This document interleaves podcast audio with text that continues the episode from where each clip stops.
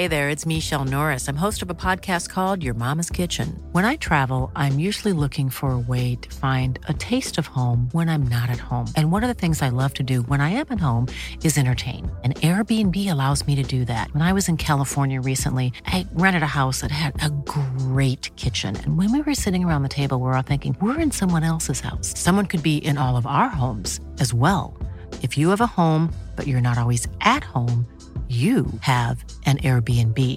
Your home might be worth more than you think.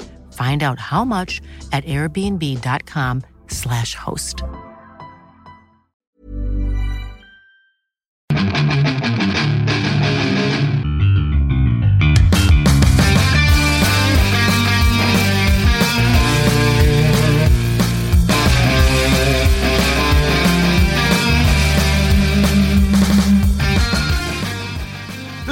A otro programa Fuera del Control, el podcast número, eh, creo que es el 50 o el 51, uno de los dos, no lo sé, pero en esta ocasión me presento de manera correcta que mi nombre es Memo García, mejor conocido como Memo Hierbas. Este es un podcast especial, la verdad, batallé demasiado para poder reunir a estas personas que van a estar con- conmigo, que vamos a estar todos juntos en bola, pues, sin podernos tocar, lamentablemente, pero bueno, es parte de Susana distancia. Y es que eh, no fue por eh, encontrarlo, sino como fue como poder encontrar la manera como conectarnos en Discord. Pero bueno, este es un especial de... Eh, creamos, digamos que como el preámbulo a los 10 años de la marca Fuera del Control, que se creó ya hace 10 años. Pero también traemos gente del pasado, muy atrás, muy atrás del pasado, lo cual me da una felicidad volver a escuchar esta voz de dos personas los quiero mucho, a uno más que el otro, no importa, digo, porque uno está más correcto que el otro, bueno. Eh, quisimos contactar a, uno más, pero pues lamentablemente eh, está exiliado, no sé qué le pasó, si ya se murió.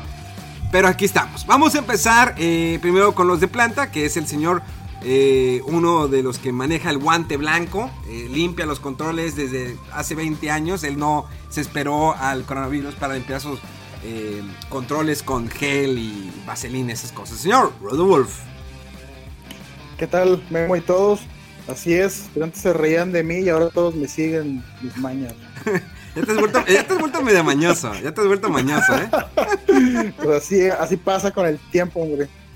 Oye, bueno, ¿y quién tienes a tu mano derecha? Bueno, que podrías tener a tu mano derecha, no quiere decir que te esté tocando la mano derecha, pero tú sabes cómo presentarlo, ¿no? Pues sí, el compañero de los últimos podcasts aquí está, como siempre, Megaman. ¿Qué onda? ¿Cómo están? Y un saludo a todos, en especial a, a estos dos invitados que tenemos, mi estimado Memo, y pues como tú dices, programa especial. Programa especial, super agüite la presentación de Rodolfo, se le acabó la creatividad. Creo Ya que... no me puso duro. Sí, no, no, no, no me la puso dura eh, al momento de presentarte, pero bueno, no importa. Yo voy a presentar una, eh, uno de eh, amigo de toda la vida. Me metió en muchos problemas. eh, fui a parar a la cárcel, cuestiones de, pues, alcoholismo, drogas y, y de- y demás, pero bueno, eh, siempre estuvo presente. Él decidió madurar, él sí maduró, se casó, eh, tuvo hijos y es una persona de bien. Una persona que empezamos un concepto hace muchos años que era el programa de los nuevos de Atomics.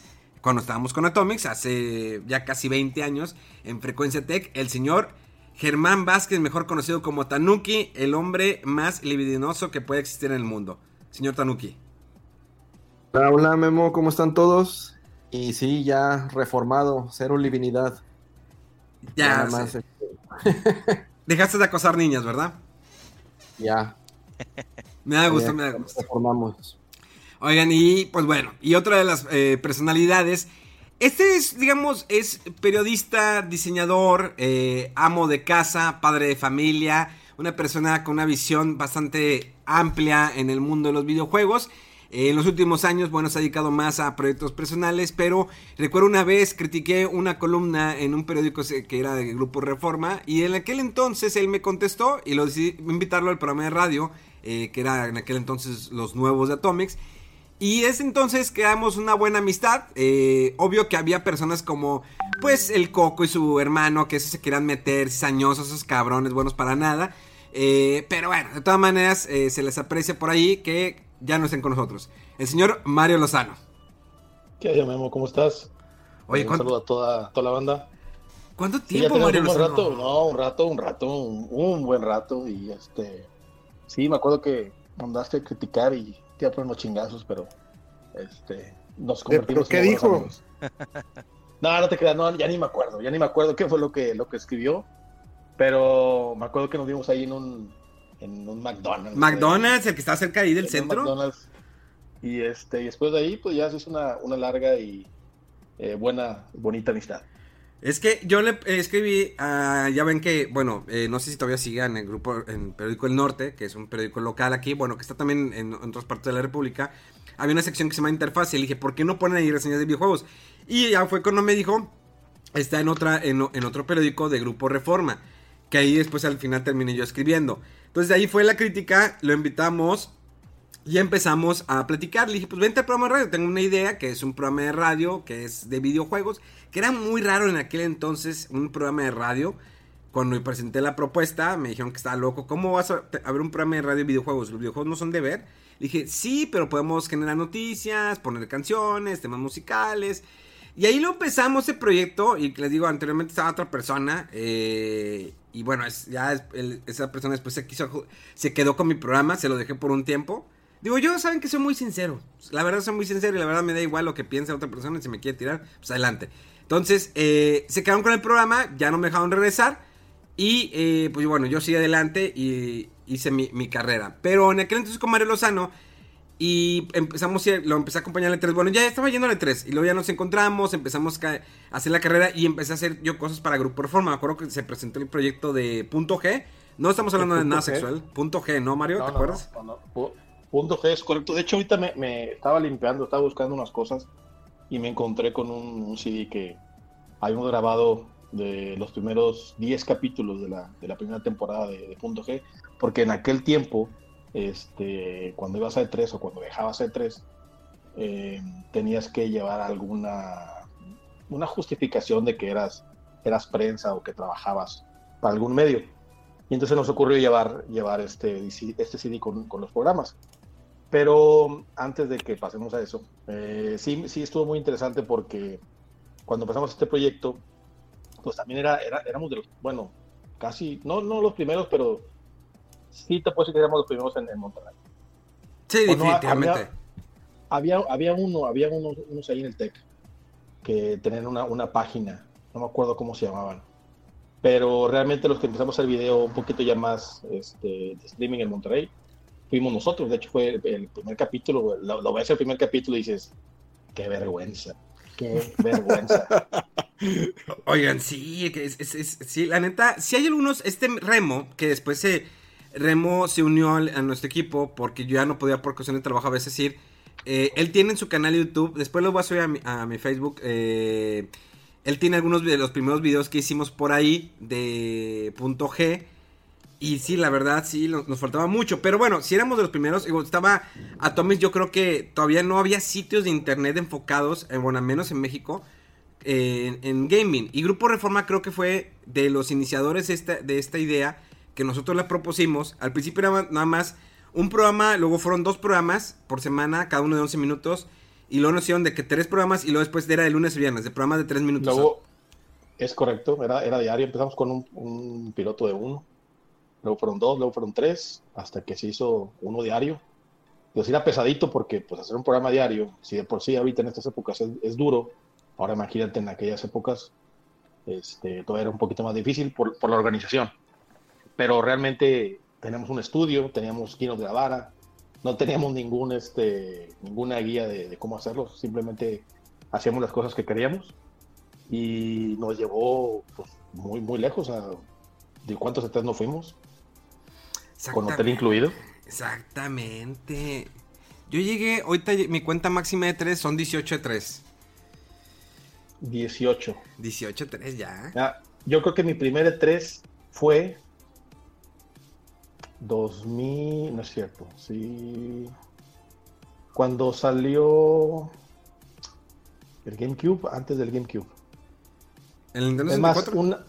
un, un año, un año, un año después de que salió el Xbox, el FAT, el grandote, El original. porque el original, porque me acuerdo que ese año que, que, que fuimos, todavía eh, Microsoft no estaba en México oficialmente.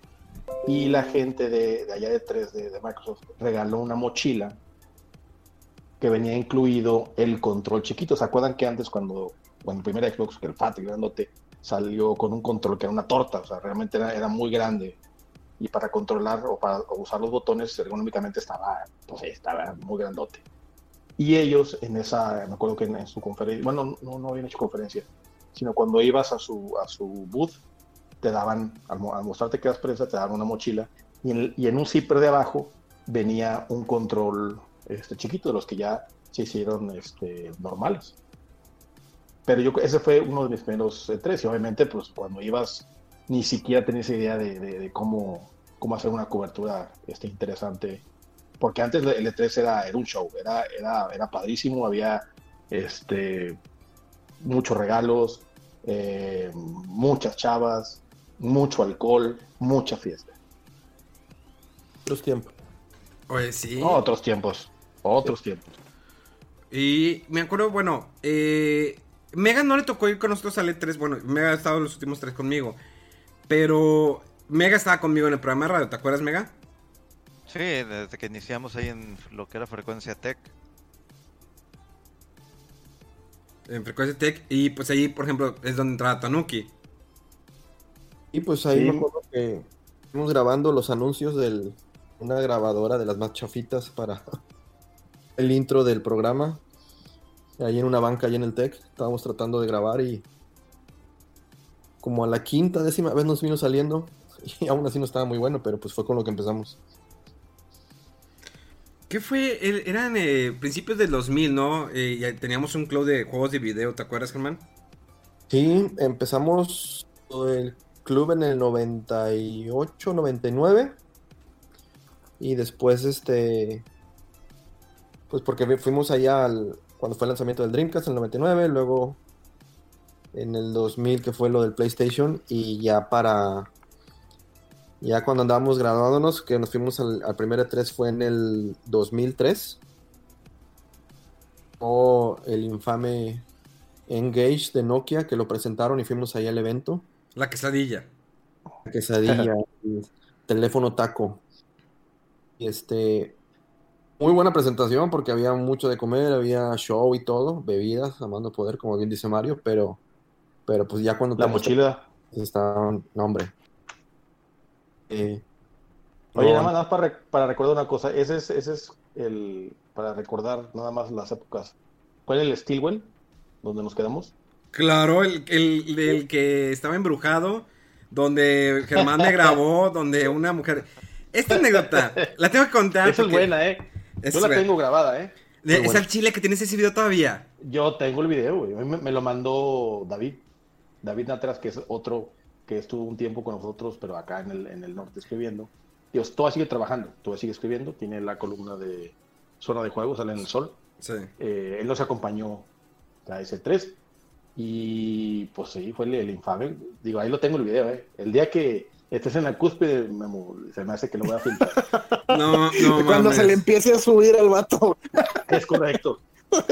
Has- Hasta ahorita no se me, no, no se me ha subido. eh, les voy a contar esta anécdota que.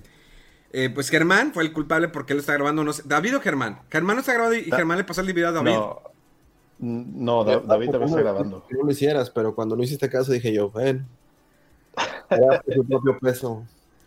Es que la cuenta la anécdota.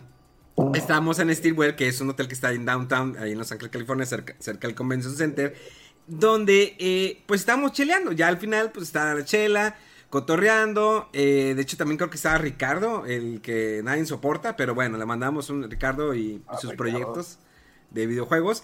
Y eh, entonces estaba una, una señora. Entonces yo estaba tomando, ya, ya traía las copas muy arriba. Y la señora como que me empieza a tirar el rollo. Y de que, ah, no, sí, la, y, ah, qué vergüenza, pero bueno, el- la, la morra me dijo, eh, sácatela aquí mismo, te, te, te la voy a chupar, y yo de que, pues estaba pedo, entonces de que dije, "Ah, pues cómo no, entonces, ¿Qué? ¿eh? No, no, no, no. Ah, síguele, síguele, síguele. Ah, este, y dije, "Ah, pues venga, entonces ya, eh, yo estaba, yo pensé que era jugando, Yo sigo chupando. Entonces, en donde la señora me, me desabrocha el pantalón y capta en ese momento cuando no pasó más, o sea, se desabrocha y la señora empieza como que a tocar. Fue en ese momento como que me, se me- en ese, se me bajó el pedo. Dije, estoy en Estados. Unidos. No, no, no, Memo, Memo, creo que estás contando mala historia. güey. Ahí te va. Bueno, déjalo que cuente desde su punto de vista menos vergonzoso Bueno, y ahorita Ok, entran va, va, en los va, detalles este escabrosos. Quiero, quiero contar lo menos vergonzoso. Eh, sí, sí hubo una toma de este de mi riel. Déjeme, sí recuerdo ese video. Efectivamente estaba afuera. Esa señora fue muy rápida, pero pues aprovechó que yo estaba tomado, ¿no? Y aparte, pues bueno. Eh, esos eh, caballeros que están conmigo eh, grababan el video. Yo salí corriendo. eh, dije, no, este pedo está cabrón. Dije, no, ya cuando me hizo el clic del rollo, salgo corriendo, me voy y me escondo. Y la señora fue a buscarme. Entonces me quedé escondido hasta que la señora desapareció. Y ya después me dijeron, eh, es que te grabamos el video y todo el rollo. Pero bueno, a ver, a ver, Mario Lozano, cuenta tu versión. A ver, ahí te da. Mi versión es, yo estaba sobrio, güey. Nosotros estábamos sobrios. No es cierto, todos estamos tomados. Todos, show- estamos, todos el- estábamos el tomados. Es más, había unos, unos, no sé si eran Eran unos alemanes. unos alemanes europeos. no sé, Sí, es que. ¡oh! no, Mexicanos. no, sí. no, no, y que te decían, por pendejo, Ah, porque eres tú. por porque, pendejo. porque tú empezaste a, chingarles. Diles, dí- díganle por pendejo, ya ahí vas. Por- es que, a ver, ¿por qué, por, qué, por, qué, ¿por qué llegamos a decir esa frase? Tú estabas en una orillita Sí. con, la, con, con la doña Homeless, porque era Homeless. Ajá. Este- No. no, no, no era Homeless, pero No sí era parecía. Hambles. No. Era, estaba vestida como rockera. Lo que pasa es que al, al No, lado. de- rockera, andaba en pants. No, Andaba no, no, no, no, pants. no, sí me acuerdo. No, no andaba en pants. No, no, sí me acuerdo. O sea, porque al lado había como que un pequeño barecito como de metal o algo así. Y de ahí estaba pegado el bar del Steelwell. Oye, traía una cangurera de panza, o sea. No es cierto. No es cierto. Pero bueno, espérate, déjame te digo. A ver. Te- ella se, o sea, tú estabas ahí, te dice, te dice, no te dice que te la quería chupar, que te quería coger. Sí, me queda. Se puso, se puso enfrente de ti, te bajó el pantalón y nosotros te dijimos, tienes sida, aguas. y fue cuando te saliste corriendo. Y luego el, el, el- el Joto este, corrió, se, se dio una vuelta a, la- a la- a toda la cuadra, regresó, No, se me- escondió, dijo, no, no, no. me escondí en los baños. me fui". escondí en los baños.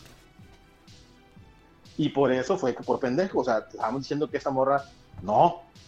Ah, no, tú andabas bien caliente. Dijiste, no, no, la amo, me la voy a llevar a Monterrey. No ya mames. Tampoco no era para tanto, güey.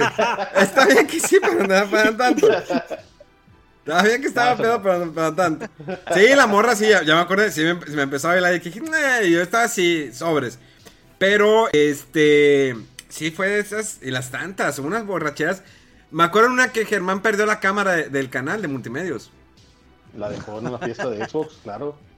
¿Te acuerdas, Germán? No, no me acuerdo hasta que vi las fotos. que lleg- llegó este Saucedo, que era de otro medio.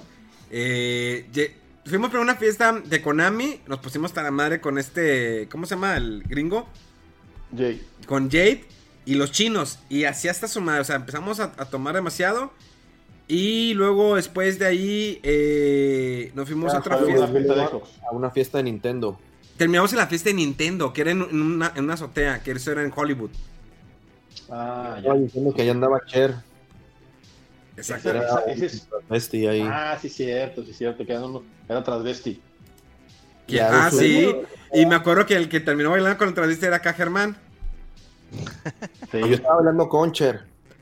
Sí, que no, es que es Cher, es Cher. De hecho andaba ahí este chavo, ¿cómo se llama? El que falleció, Germán.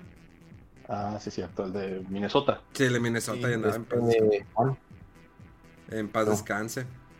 Eh, y de repente llega alguien, oye, alguien, excel- este, no, esta cámara no es de ustedes. Y le dije, ah, Germán, ¿qué pedo con la cámara? No, yo no sé, yo estoy aquí bailando con Cher. Yo, todo, todo, todo está controlado, todo está controlado. Y lo, lo, lo que pasó es que en la fiesta de Konami era cerveza y de ahí se acabó toda la cerveza. Y empezó con y los shots. Nintendo. Es de que no, yo hay cerveza. Y pues puro vodka. Véngase la vodka. Empezamos a mezclarle y hasta que. Nada, no me acuerdo nada. Estábamos en- de repente en el techo.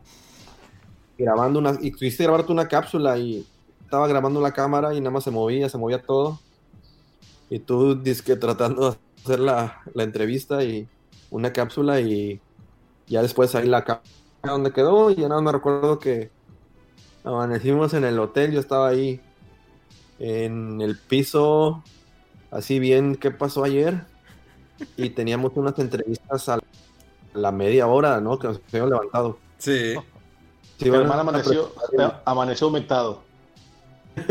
No, es que sí, la, la neta sí eran unas fiestas muy, muy pesadas. Porque pues al día siguiente tenías que levantar temprano para, eh, pues sí, las entrevistas, Pues lo que sí. tenías que grabar y todo el rollo.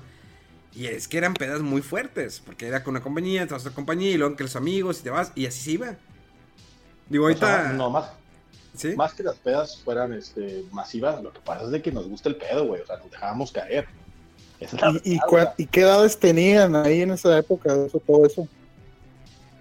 pues, No, pues. Siento como si fuera ayer. No, no. No quiero recordar las fechas. no, pues ponle tú, pues, que Cinco bueno, yo en, mi caso yo tenía como 30 y algo, 35. Sí. Lo peor de esa es que la primera cita que teníamos fue, nos iban a presentar el nuevo, eh, no sé si era el nuevo Call of Duty o era el nuevo eh, Medal of Honor. Directamente así porque traíamos ya entre- eh, cita y nos pasaron al, al multiplayer y nos pusieron enfrente de la compu. Y trata de jugar uno de primera persona mega crudo y hidratado, teniendo al desarrollador que te dice, no, mira, mira, dale por allá, vete por allá. Y, "Uh, no, no aguanto, no aguanto. Y nada más te quedas así como que campeando. "Oh, no, sigue avanzando, sigue avanzando. No, no puedo. Pero que en la salida tenían ahí los bebidas energéticas y nos tomamos como tres o cuatro para ver si así se, se nos pasaba. Pero Se alivianaban. Pues que... no, eh, no. Y es que eran las bebidas energéticas que te daban a- aparte afuera, que entrabas y estaban... Eran gratis. Sí, eran gratis. Bueno, es que todo allí querías acaparar todo gratis, ¿no? Que... Pero antes sí daban buenos goodies. Eran del... Pues la bolsa, te daban... Eh, Nvidia regalaba muchas cosas. O sea, realmente sí estaba más divertido antes el E3. No tanto por las fiestas, sino que era una fiesta informativa y bueno, antes no había tanto... eh, no había avanzado tanto el, digamos, el streaming. Que ahora ya todo pues, se ve en vivo. O sea, antes era que llegabas a Monterrey o a tu ciudad y ahora sí empezabas a subir el contenido. Y ahorita ya es como que. Ah, Sí. es- ha cambiado. ¿Cómo has visto esos cambios, Mario? De los últimos. Bueno, ¿cuándo fue el último 3 que te lanzaste? ¿Hace tres años? ¿Cuatro? Sí, fue el último, sí, hace tres años. ¿Y cómo, lo, Es- cómo ve la diferencia antes, ahorita? No, pues es, es, es muy grande. Para empezar, desde que la hayan abierto al público, ya no es un, un evento así que tú digas exclusivo para la prensa. Porque quieras o no, sí vendían algunos sus batches para, para que la gente entrara por fuera. Pero este, siento que era menos gente y sí estaba más enfocado a, a darte eh, información de, los de los juegos o entrevistas con, con- con personajes importantes porque en aquella época sí te puedes encontrar ahí en cualquier lugar, este, caminando a Sakaguchi, el de Final Fantasy, o al mismo este, Miyamoto. Hideo Kojima. Sí. A Miyamoto, o sea, bueno, Miyamoto casi no, porque ese sigue siendo Rockstar, ¿verdad? Sí. Pero, por ejemplo, Itakagi de Tecmo y todos esos güeyes, ahí estaban echándose unos tacos y, y ya cuando empieza a crecer esto, pues saben, saben la- los desarrolladores que, que empieza a ir más gente, pues obviamente pues, no, no, se, no se rozan con, con la banda, ¿verdad? Y obviamente, pues sí, desde que también quitaron las, las amenizadoras, o sea, las, las babes que también le ponían su, su pimentita al, evento, este, pues quieras o no, pues era un como que un boost para que, oye, te levantaste medio crudón, pues bueno, vamos a ver despedido a, a la muchachita esa que está por allá. Había, había varias, varios incentivos. O te decían, es que júntame tantas cosas y vienes y te damos, o sea, unas bocinas, unos audífonos. O había varias cosas que, que también te, te ayudaban a, a tener un estrés más completo. Eh, quisiera hacer una pregunta a una de las personalidades también que eh, nos acompañó en varios tres. eh, todavía creo que fue el año pasado. Que nos está respirando. Señor arroba bachucho. Carnal, yo no respiro, yo trato de sobrevivir, trato de pasar el aire eh, raro a través de mi nariz. Pero efectivamente, del memo aquí andamos, que ha habido, que ha habido gente, ¿cómo están todos? Nomás baja un tanto el micrófono porque se vicia. A ver, déjame irle bajo. Ah, mejor hablo más despacito ya. O un poquito más de el micrófono, no sé. Arroba Chucho eh, está, está en este momento. Tanuki, el que tanto extrañabas, que preguntabas por, le- por él, y Mario Lozano. Ah, mira, pura celebridad, Memo. Ahora sí, definitivamente tienes a pura celebridad aquí. Pura gente importante. ¿Cómo andamos, caballeros? Tanto tiempo de, de no verlos. Digo, y sigo sin verlos, porque pues ahorita estamos nada más aquí por, por internet, pero ¿cómo andan? ¿Cómo Oye. andan? Bien, bien, saludos, saludos, muchacho. Arroba Bachucho, así es. Arroba. Se Oye, extrañan los días al IHOP. Los desayunos en Los Ángeles Chucho mientras el Memo se perdía.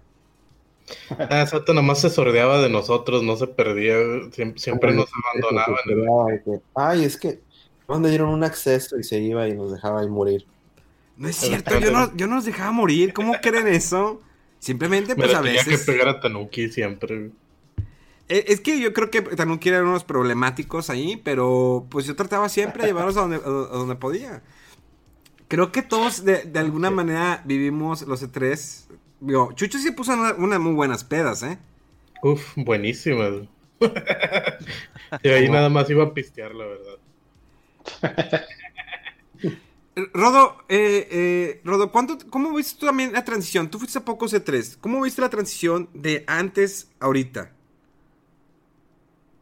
Eh, no, pues a mí me tocó, yo creo cuando estaba empezando eh, lo del internet ahí más fuerte ya en consolas y todo ese rollo. Creo que el primero al que fui eh, fue en la presentación del Wii, aunque no estoy seguro si era eh, GDC o E3. Eh, pero sí, pues antes sí me acuerdo de eso que estaba comentando ahorita, de que, oye, es que nomás es para el pase de prensa y que necesitan eh, constancia de dos artículos que hayas publicado por ahí. Y como estaba apenas ahí lo de cada quien haciendo su página, ah, pues aquí puso yo una reseña y por ahí otra cosa, y ya con eso te hacían el, el- el precio, ¿no? O el pase ahí de, de prensa, pero sí, este, pues ya ahorita, ya ves las últimas veces que decían que ya se iba a transformar el E3 a ser alguien de, de, de puro invitar a personalidades, youtubers, influencers y no sé qué. Y sí, antes estaba muy complicado entrar al E3 y ahora hasta entrar para todo el público hay. Sí, fíjate, algo, algo que yo quiero también este, agregar es que antes, a pesar de que no estaba tan colocada la industria, había más lana para derrochar. Los buses eran más grandes, había más, más- dab- daban más cosas, y con el tiempo esa lana la, la empezaron a, a utilizar obviamente en, en otras cosas o, o no, o no invertirle tanto en, en ese evento, en el E3, porque antes realmente derrochaban un lanón, invitaban Sí, este, en las fiestas, por ejemplo, a mí me tocó una fiesta cuando lanzaron el Xbox, el 360, invitaron, hubo un concierto en, la, en el que estuvo eh, eh, Chemical Brothers, estuvo eh, ¿quién era? The Killers, y no me acuerdo quién más. Y luego en otra fiesta estuvo en la de PlayStation, estaba, este, no sé, así dos, dos, dos artistas y también bien, bien cabrones. Entonces, antes sí le metían mucha feria y con el tiempo, pues eso empezó a, a perder fuerza. sí, yo creo que después ya se empezaron a, digamos, a brincar un poquito a la prensa directa y empezaron ellos a hacer sus campañas directo, de hacer sus transmisiones, sus eventos de, de cobertura del propio E3 de, Nintendo mismo, de Sony o de quien sea. Y antes sí, como que era, eh, no sé, como eh, eh, seducir o engatusar a la prensa. vengan a mi concierto, vengan a mi lanzamiento, no sé qué, y va a haber rifa y va a haber todo. Y sí había mucho, mucho inversión, mucho derroche de dinero, porque era como a fin de cuentas la forma de que la, esta- esos medios que iban replicaran el mensaje o dieran, hablaran bien del producto y demás. Entonces era como que la forma de ellos de invertir en marketing, ¿no? Claro. Creo que le- sí la industria, sí hubo grandes cambios que algunos no los hem- hemos aceptado. Creo yo el, este 3 ya no lo veía como de, híjoles, eh, no lo veía así que fuera eh, continuar. Yo creo que ya iba una decadencia y para eso yo creo que un analista que también es de la vieja escuela eh, que, ha estado, que fue durante mucho tiempo el E3, que ya ahorita ya no va, pero se ha enfocado más a su trabajo, pues en una compañía muy grande, eh, muy importante, el señor Monch. ¿Cómo está, mi estimado Monch? Bien, pero ni siquiera sé a qué llegué, pero a todo dar Memo, gracias por la invitación. Dios santo, hay demasiada personalidad en este podcast. Eh, Monch, a Monch. ¿Qué tal? ¿Cómo están? Monch, pues aquí está Mario Lozano, el señor Tanuki, que a lo mejor, bueno, Tanuki ya es muy de la vieja escuela. Está igual, de igual manera el caballero moreno, negro, este mega. Está el señor arroba bachucho. Y, y está el señor Rodolfo. El día de hoy teníamos, eh, porque se van todos integrando, ¿no? Van llegando. Es como la, la fiesta que tenemos aquí. eh, sin alcohol, pero con, eh, con el pito en la mano. Entonces. Eh, No, pues cada quien, ¿eh? Cada quien. Sí, sí, sí. pues, Sí, sí, sí. Te, te te vas tocando, ¿no? Eh, permíteme interrumpirte en tu a ver. podcast. a ver. Nada más. Nada más para darle un gran abrazo a mi estimadísimo Mario Lozano, que hace años no hablaba con el señor y lo estimo mucho y le quiero dar un abrazo. Eso es todo. Igual, igualmente, mi Monch. Abrazo de vuelta, güey. Ya, continúa por favor, Memo. Fíjense cómo este podcast eh, une generaciones, en algún momento nuestros hijos, si llegamos a tener. Eh, es más probable que, bueno, Mario Lozano ya tiene hijos y Tanuki también, entonces nomás faltamos todos los demás. Eh, pero eh, esto une, fíjense, une amistades de muchos tiempos. Y por ejemplo, Monch, ¿cómo has visto tú el E3? ¿Tú dejaste ir al E3 que hace 5 o 6 años? Eh, déjame ver cuándo empecé a trabajar aquí. Sí, hace como cinco años aproximadamente. Ya todas mis coberturas han sido coberturas de sillón. ¿Lo has visto que ha cambiado para bien o para mal? No, yo creo que ha cambiado. Mira, para, yo creo que para el consumidor ha cambiado para bien, porque simplemente ya no hay diferencia. O sea, lo que hacía el E3, yo creo, especial, era que si eras persona de, de la industria, llámese de retail, de trade marketing o algo así por el estilo, era importantísimo que estuvieras en esta reunión, simplemente para desde ver planes anuales de lanzamiento, forecast, etcétera, etcétera, era fundamental que fueras.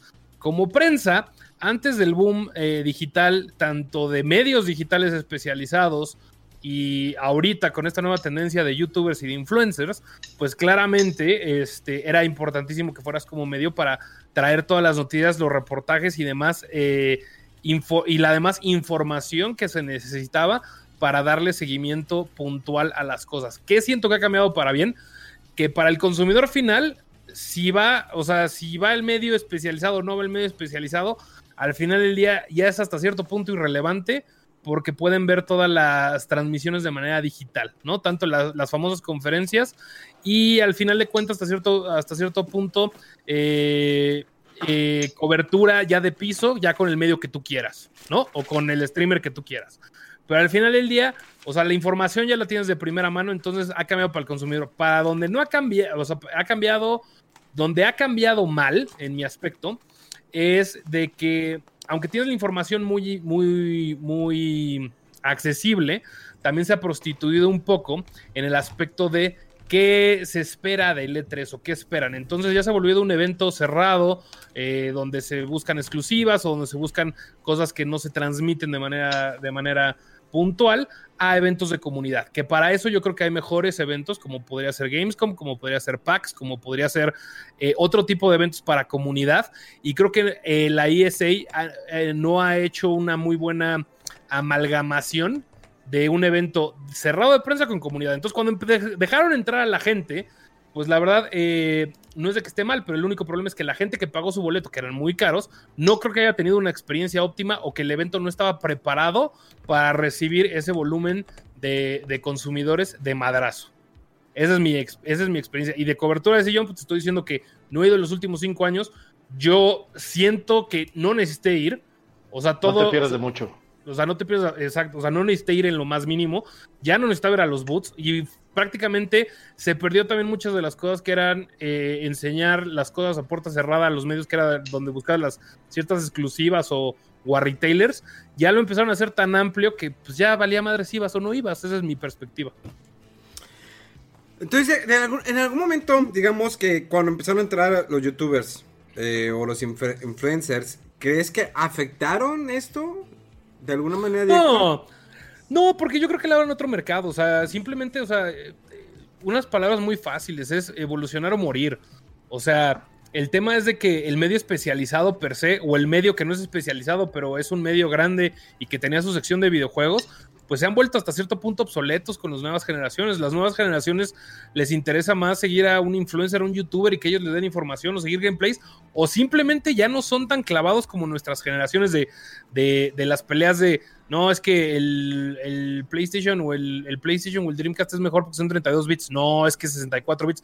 O sea, ya no llegan a ese nivel de clavadez de, de, qué, tenía la, qué, tenía la consola, o de si, por ejemplo, Nvidia contra AMD en, caso de tarjetas gráficas. O sea, ese, ese, nivel ya no existe. O sea, yo creo que yo creo que el consumidor también, nosotros nos volvimos viejos y las nuevas generaciones también ya no les interesa tanto detalle como eso, porque al final del día ellos ya, cuando ya nacieron, ya había consolas. Tenemos que entender que nosotros crecimos con las consolas, ¿no?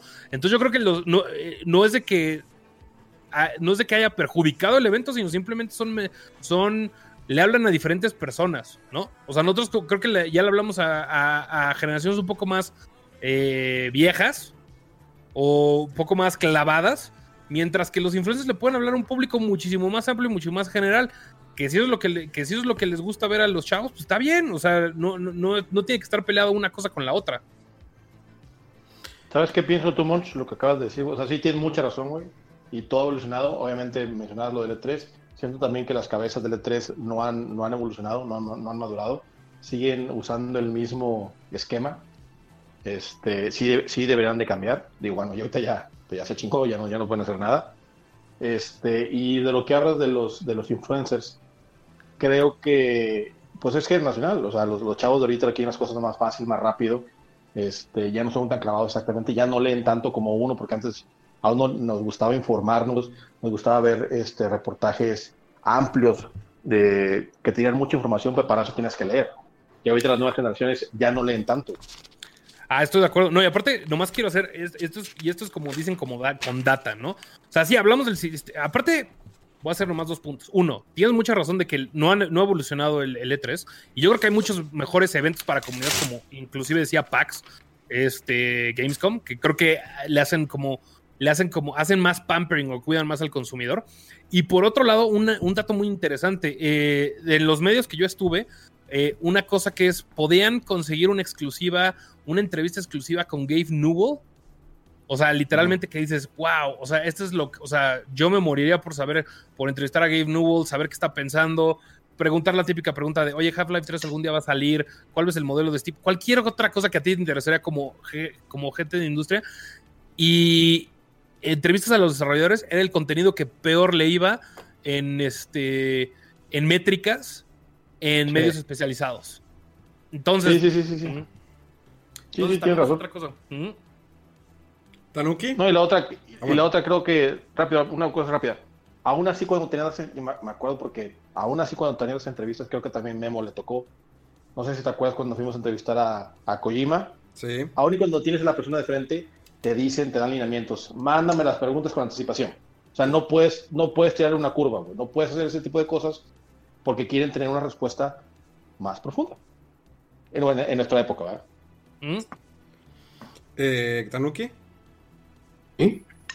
Pues te, queda, te, te, te, te, te escucho muy callado, ¿verdad? ¿Sí, verdad, Chucho? Mm. ah, qué No, estoy escuchando, estoy escuchando. Y la verdad es que sí, este. Eh, llama la atención lo que mencionaba Moch de, com, de cómo ha cambiado bastante. Yo tuve la oportunidad de ir a un, a un Gamescom. Y yo creo que allá en el Gamescom, no sé si alguien más también ya pudo, pudo asistir a ese. Creo que es en un buen balance en el que usaban eh, similar a lo que hacían en, el Tokyo Game Show, como que era un día, dos días de, de, de, prensa exclusiva y después ya abrían todas las comunidades. Y yo siento que es algo que no ha podido o no, nunca llegó a, a acomodar el E3 en, en, balancear eso y terminaron juntándolo todo. Bien mencionaba de cuando lo abrieron al público, todo el mundo, pues la PR y ni la prensa podía hacer sus entrevistas bien, ni la gente podía disfrutar y terminaron quejándose de que habían gastado bastante eh, lana para poder asistir al E3 y tenían que pasarse haciendo la fila eh, de dos, tres horas por un juego, ¿no? Entonces, ese lado yo sí siento que ahorita que ya pues, se suspendió este 3, o sea, si no hacen un, una renovación, algo nuevo, que tomen lo viejo y, y, pues lo adapten, pues ya, ya todo va a estar girando alrededor de los eh, Nintendo Direct y todo en digital, ¿no? Por, por lo mismo que ya está, todo, prácticamente todos los eventos de este año ya están este, cancelados. Pues vamos a ver cómo vienen, cómo regresan y cómo se vuelven relevantes. Como eh, fue antes de y ahora este cambio en que ya pues todos lo estaban haciendo en digital. Creo que compañías como PlayStation como que no, no han encontrado la fórmula correcta para poderse adaptar a como lo hizo Nintendo a su Nintendo Direct. Creo que la fórmula de Nintendo ha funcionado y le sigue funcionando y lo va a seguir haciendo. Pero PlayStation como que no ha cuadrado. Aparte que no tiene mucho que presentar, pero no ha encontrado ese click, esa química que ha hecho Nintendo con sus usuarios o seguidores por medio de YouTube al momento de, de streamear su conferencia. ¿No creen ustedes? Híjole, Mira. yo sí debato, pero adelante, Mario. No, no, sí, también quiero decir una cosa. Este, lo de Nintendo que dices, creo que cuando Nintendo empezó a hacer sus su directs, se criticó mucho al principio que eran muy bobos, que eran muy infantiles. Pero al final del día eso fue lo que los pegó porque tienen, están enfocados hacia un género no, o sea, un género no, no tan serio. O sea, pueden hacer ese tipo de, de, cosas que ya se hizo una, ya se hizo una, una es un estándar.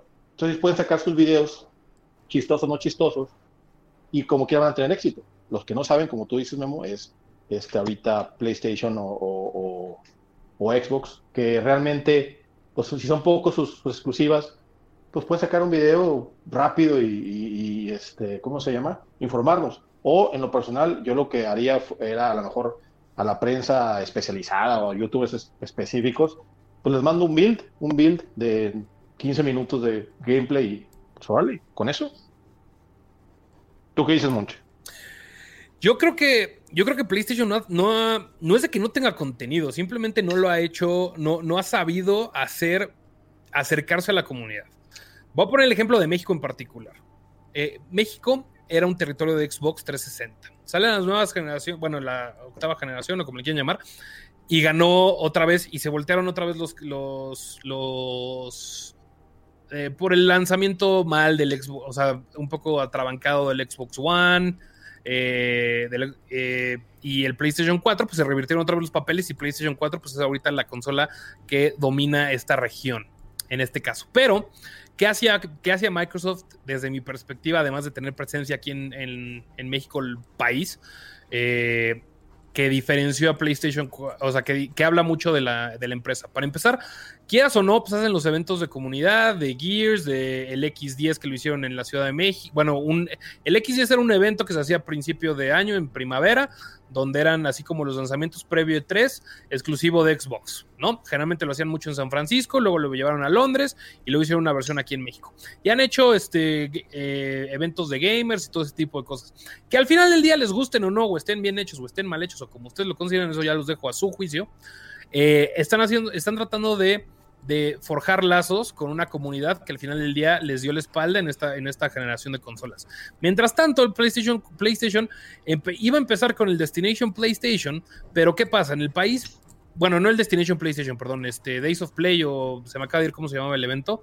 Entonces, discúlpenme. State, state, state of Play. State of, State of Play. Eh, que empezaron que uno que en Las Vegas, que todo ese tipo de cosas, y de repente lo hicieron y lo dejaron de hacer. Y no han dado como mucho soporte a la comunidad. Hay ciertas áreas de Latinoamérica donde ya la presencia de Sony, de, Sony Computer Entertainment of America, desapareció y se volvieron distribuidores porque ya aseguraron el mercado y dijeron yo nomás necesito venderles. ¿No? Pero el contenido sí lo tienen, Memo. Y el tema es de que no lo han hecho bien de manera ni digital ni presencial. Por ejemplo, el día de hoy acaban de anunciar que Last of Us sí va en junio y que Ghost of Tsushima sí va en julio. ¿No crees que hubiera, o sea, no crees que hubiera sido una buena idea? O sea, por ejemplo, hoy hacer un evento, decir eso, porque el contenido lo tienen. Y es, es uno que, de los juegos, si no el juego más importante del año. Es que es definitivamente, o sea, es que puede haber o no puede haber contenido, sino que es como haces el clic. O sea, cómo has hecho tu conferencia. Sí, Nintendo lo hace muy aniñado, lo quieras, pero sabe ya su fórmula, le ha ido cam cambiando, pero ya la gente está esperando un Nintendo Direct, ya sea de Animal Crossing o del Smash o un Nintendo Direct. O sea, ya la gente lo espera. Pero el PlayStation ya la gente dice, pues bueno, pues a ver qué. Sí, esto hubieran preparado, si lo hubieras aventado así lo aventaste en redes sociales, ¿sí? En redes sociales. Si hubieras tenido un clip, un video de 5 minutos o 10 minutos para platicar cómo encontrarse y hacer esa conexión con, con- la gente, hubiera tronado en, la, en la cuestión del streaming, ya sea Twitch, ya sea YouTube, lo que quieras, pero hubieras tronado. No hacerlo de la manera como hizo, de que, ah, pues ahí les va, voy a poner, voy a tuitear, que siempre sí lo saco, nada más el otro lo mando un mes después y listo. There's never been a faster or easier way to start your weight loss journey than with PlushCare. PlushCare accepts most insurance plans and gives you online access to board-certified physicians who can prescribe FDA-approved weight loss medications like Wigovi and Zepbound for those who qualify. Take charge of your health and speak with a board-certified physician about a weight loss plan that's right for you. Get started today at plushcare.com slash weight loss. That's plushcare.com slash weight loss. plushcare.com slash weight loss. Pues Pues sí. sí, o sea, sí está mal, está, está, está erróneo eso. Yo creo que es como, bueno, pues ahí les dejo esto eh, para que sepan, lo vamos a mover y pues si les gusta y si no, pues ya se chingaron, o sea, no, no hay otra. No sé qué piensen, Batsucho. Pues yo creo, bueno, lo, lo que tú decías ahorita más, Memo, es, es- o bueno, siento yo que es más el saber que tienen ya su, eh, digamos, todo su fanbase, eh, saben que ganaron, pues, yo, o sea, yo, yo sé que, que Sony sabe que tienen el mercado y tienen una gran cantidad de países detrás de ellos, entonces siento que sencillamente a lo mejor no les importa tanto, se podría decir. O sea, ellos, digo, sienten que, que no ocupan a lo mejor hacer ya eh, eventos tan específicos porque saben que, pues de todas formas, su competencia, que es eh, Xbox o Microsoft, está muy atrás en, muchos lados. Eh, digo, bueno, ahorita no sé en Estados Unidos, pero sí en México sé, como, como decía hace ratito este Moncho, que definitivamente aquí es, es de PlayStation. Entonces, siento yo que es más eso, o sea, que a lo mejor, o bueno, que puede ser eso, más bien, digo, pues chinga, yo ni trabajo ahí, pero que definitivamente vieron que van, que tienen una delantera muy, muy cómoda o la han tenido durante un buen tiempo y que pues ahorita eso a lo mejor es irrelevante, por eso tal vez también se salieron desde el año pasado, o sea, cuando todavía eh, hubo oportunidad de estar ahí en el E3 y decidieron no hacerlo, pues es porque igual, o sea, ya, ya este pensamiento ya lo tenían desde antes. No, no sé si a lo mejor ahí está, pueda estar relacionado o no. Oye, una pregunta, Monch. Dígame. Digo, tú, estás- tú que estás más cerca de, de allá, güey. Ah, Tengo entendido, no sé, no sé, a lo mejor fue, fue un rumor, que, el, que es la cabeza de ahorita de, de PlayStation Latinoamérica. ajá. Antes, antes estaba en México, pero luego se hizo de Brasil, o sea, es un vato de Brasil. Sí. ¿Es cierto? O sea, y que tengo entendido que los recursos, obviamente, se los llevaban para allá. No, en México, en México per se, y eso, eso es, es un- es- no es secreto, o sea, en México ya no hay oficina de PlayStation, ya no hay, o sea, ya no hay, ya no hay oficina ni para atención a retailers ni para atención a medios, o sea, lo hacen a través de, lo hacen a través de, de agencias y todo ese tipo de cosas, pero Sí, ya sí, no hay sí. ya no hay presencia per se. Eso es. Eh, y eso ya hace un par de años, o sea, yo me atrevería a decir dos o tres años. Sí, sí, sí, eso más o menos en, en ese, en ese transcurso de tiempo fue que me, me enteré de eso. Y también por eso se perdieron muchos este, eventos de comunidad, muchos eventos que tenían así tipo presenciales con fiestas a causa de, de eso. No, o sea, eh, le recuerdo, o sea, no, no te vayas más atrás, Mario. Acuérdense que de los últimos años que yo alcancé a ir, ya había conferencia de PlayStation Latinoamérica, ¿no? O sea, Sí, ya era como en el E3, digo, mucho más chica que las grandes, todo este tipo de cosas. Pero fue Pero creciendo, estaba- ¿eh? Fue creciendo Sí, esa sí, sí. conferencia. Está una cosita y luego de repente ya bien grande, ya iban, ya iban personalidades, ya iba presencia y de un, de un- de un año para otro, ¡pum! Se acabó todo. Pues, ¿cómo no iban a ir personalidades, Memo, si ibas tú? No, a lo que me refiero, pues, me refiero a, como, a que pues, ya iba de que pues, gente pesada de PlayStation ya estaban haciendo presencia y decías, wow, creció demasiado. Y de un año para otro, pum, se fue, se acabó. Se acabó PlayStation No, Latam. en- en la conferencia de PlayStation Latinoamérica, las primeras, que yo todavía fui como medio, estaba todavía el aquel presidente antes de que entrara, ¿cómo se llamaba? Jack Stra no, Jack este... Ay, se me acaba de ir, pero él iba a las conferencias de PlayStation Latam. O sea, sí, Sí, sí, claro. sí le daban el, pre- el peso a la región. Y ahorita pues ya, ya no hay tanto precio a la región. Que por cierto, perdón por salirme del tema, pero quería también mandarle un abrazo a Mega porque pues ahí está, no ha dicho nada. A Bad Chucho no porque es este es mi hijo postizo que ahí lo tengo perdido, pero de todas maneras se le aprecia. Y a Rodo, que no ha dicho nada, pero es mi nuevo mejor amigo. Ya lo habíamos acordado en otro podcast de Fuera del Control, pero de todas maneras nomás quería hacer hincapié en que es mi nuevo mejor amigo. ¿Por qué, te, por qué te quieres robar mis amistades, Rodolfo? ¿Realmente vas a ir con él? Nomás ya para saberlo. Güey, no se puede ir Pues- porque sigue en Monterrey y es todo tuyo, no te preocupes. No, no, Nomás- pero pues a lo mejor ya no me va a contestar los mensajes por estar contigo. Oye, no te pues pongas mira, celosa. mira, si sigues haciendo streams de Minecraft, todo ese tipo de cosas, déjanos jugar a nosotros un poquito de cosas hardcore. Es todo lo que pide- pedimos, ¿no? Todo lo que pedimos. Rodolfo, tienes que elegir, ¿él o yo? Um, um, Oh, soy yo, yo- ¡Ah, la verga! yo soy ojiazul, ¿eh? Yo soy ojiazul. Yo soy blanco y tengo ojos verdes, ¿eh? Sí, Entonces, pero entre Memo, verde y azul. Memo, Memo no, com- Memo, no compares. O sea, sí estoy más guapo que tú, la neta, al chile. Pero tienes un, tienes poquito Gordo, más. pero sí. estoy más guapo. Mega, ¿con quién te quedas, Mega? Bienvenidos a este podcast de Fuera del Control con una cantidad de celebridades. La, la salvé bien. Bueno, anyway, Memo, continúa con el tema. Nada más quería mandarle un abrazo a mi amigo Rodo. Igual, igual, Moncha, aquí andamos escuchando todo. No, no, da- a- lleva tú la pauta, Rodolfo. O sea, tú, ya ándale, tú y que son súper amigos, Bueno, dale. Bueno, no te preocupes, yo te, no te preocupes, yo te robo tu podcast, no te preocupes, con mucho gusto. Entonces, continuando con la pauta. Mario, quería eh, in- in- indagarte, ¿no? Dígame. Siendo que, siendo que cubrimos demasiados años el E3, ¿no? Y vimos como medio de cargacable, o sea, Memo era el cargacable, se volvió en nada más y nada menos que en, este, en la estrella de, de Memo Hierbas, eh, el personaje. Dejó de existir Guillermo García y se vuelve Memo Hierbas, Ah, el original y el único. Y luego Memo hizo- quiso hacer lo mismo con Bad Chucho, pero Chucho no se dejó, ¿no? Diciendo esto, diciendo este, e- este, este contexto. eh, PlayStation ha tenido este divorcio o no divorcio por una mala planeación o una mal, a un mal contenido.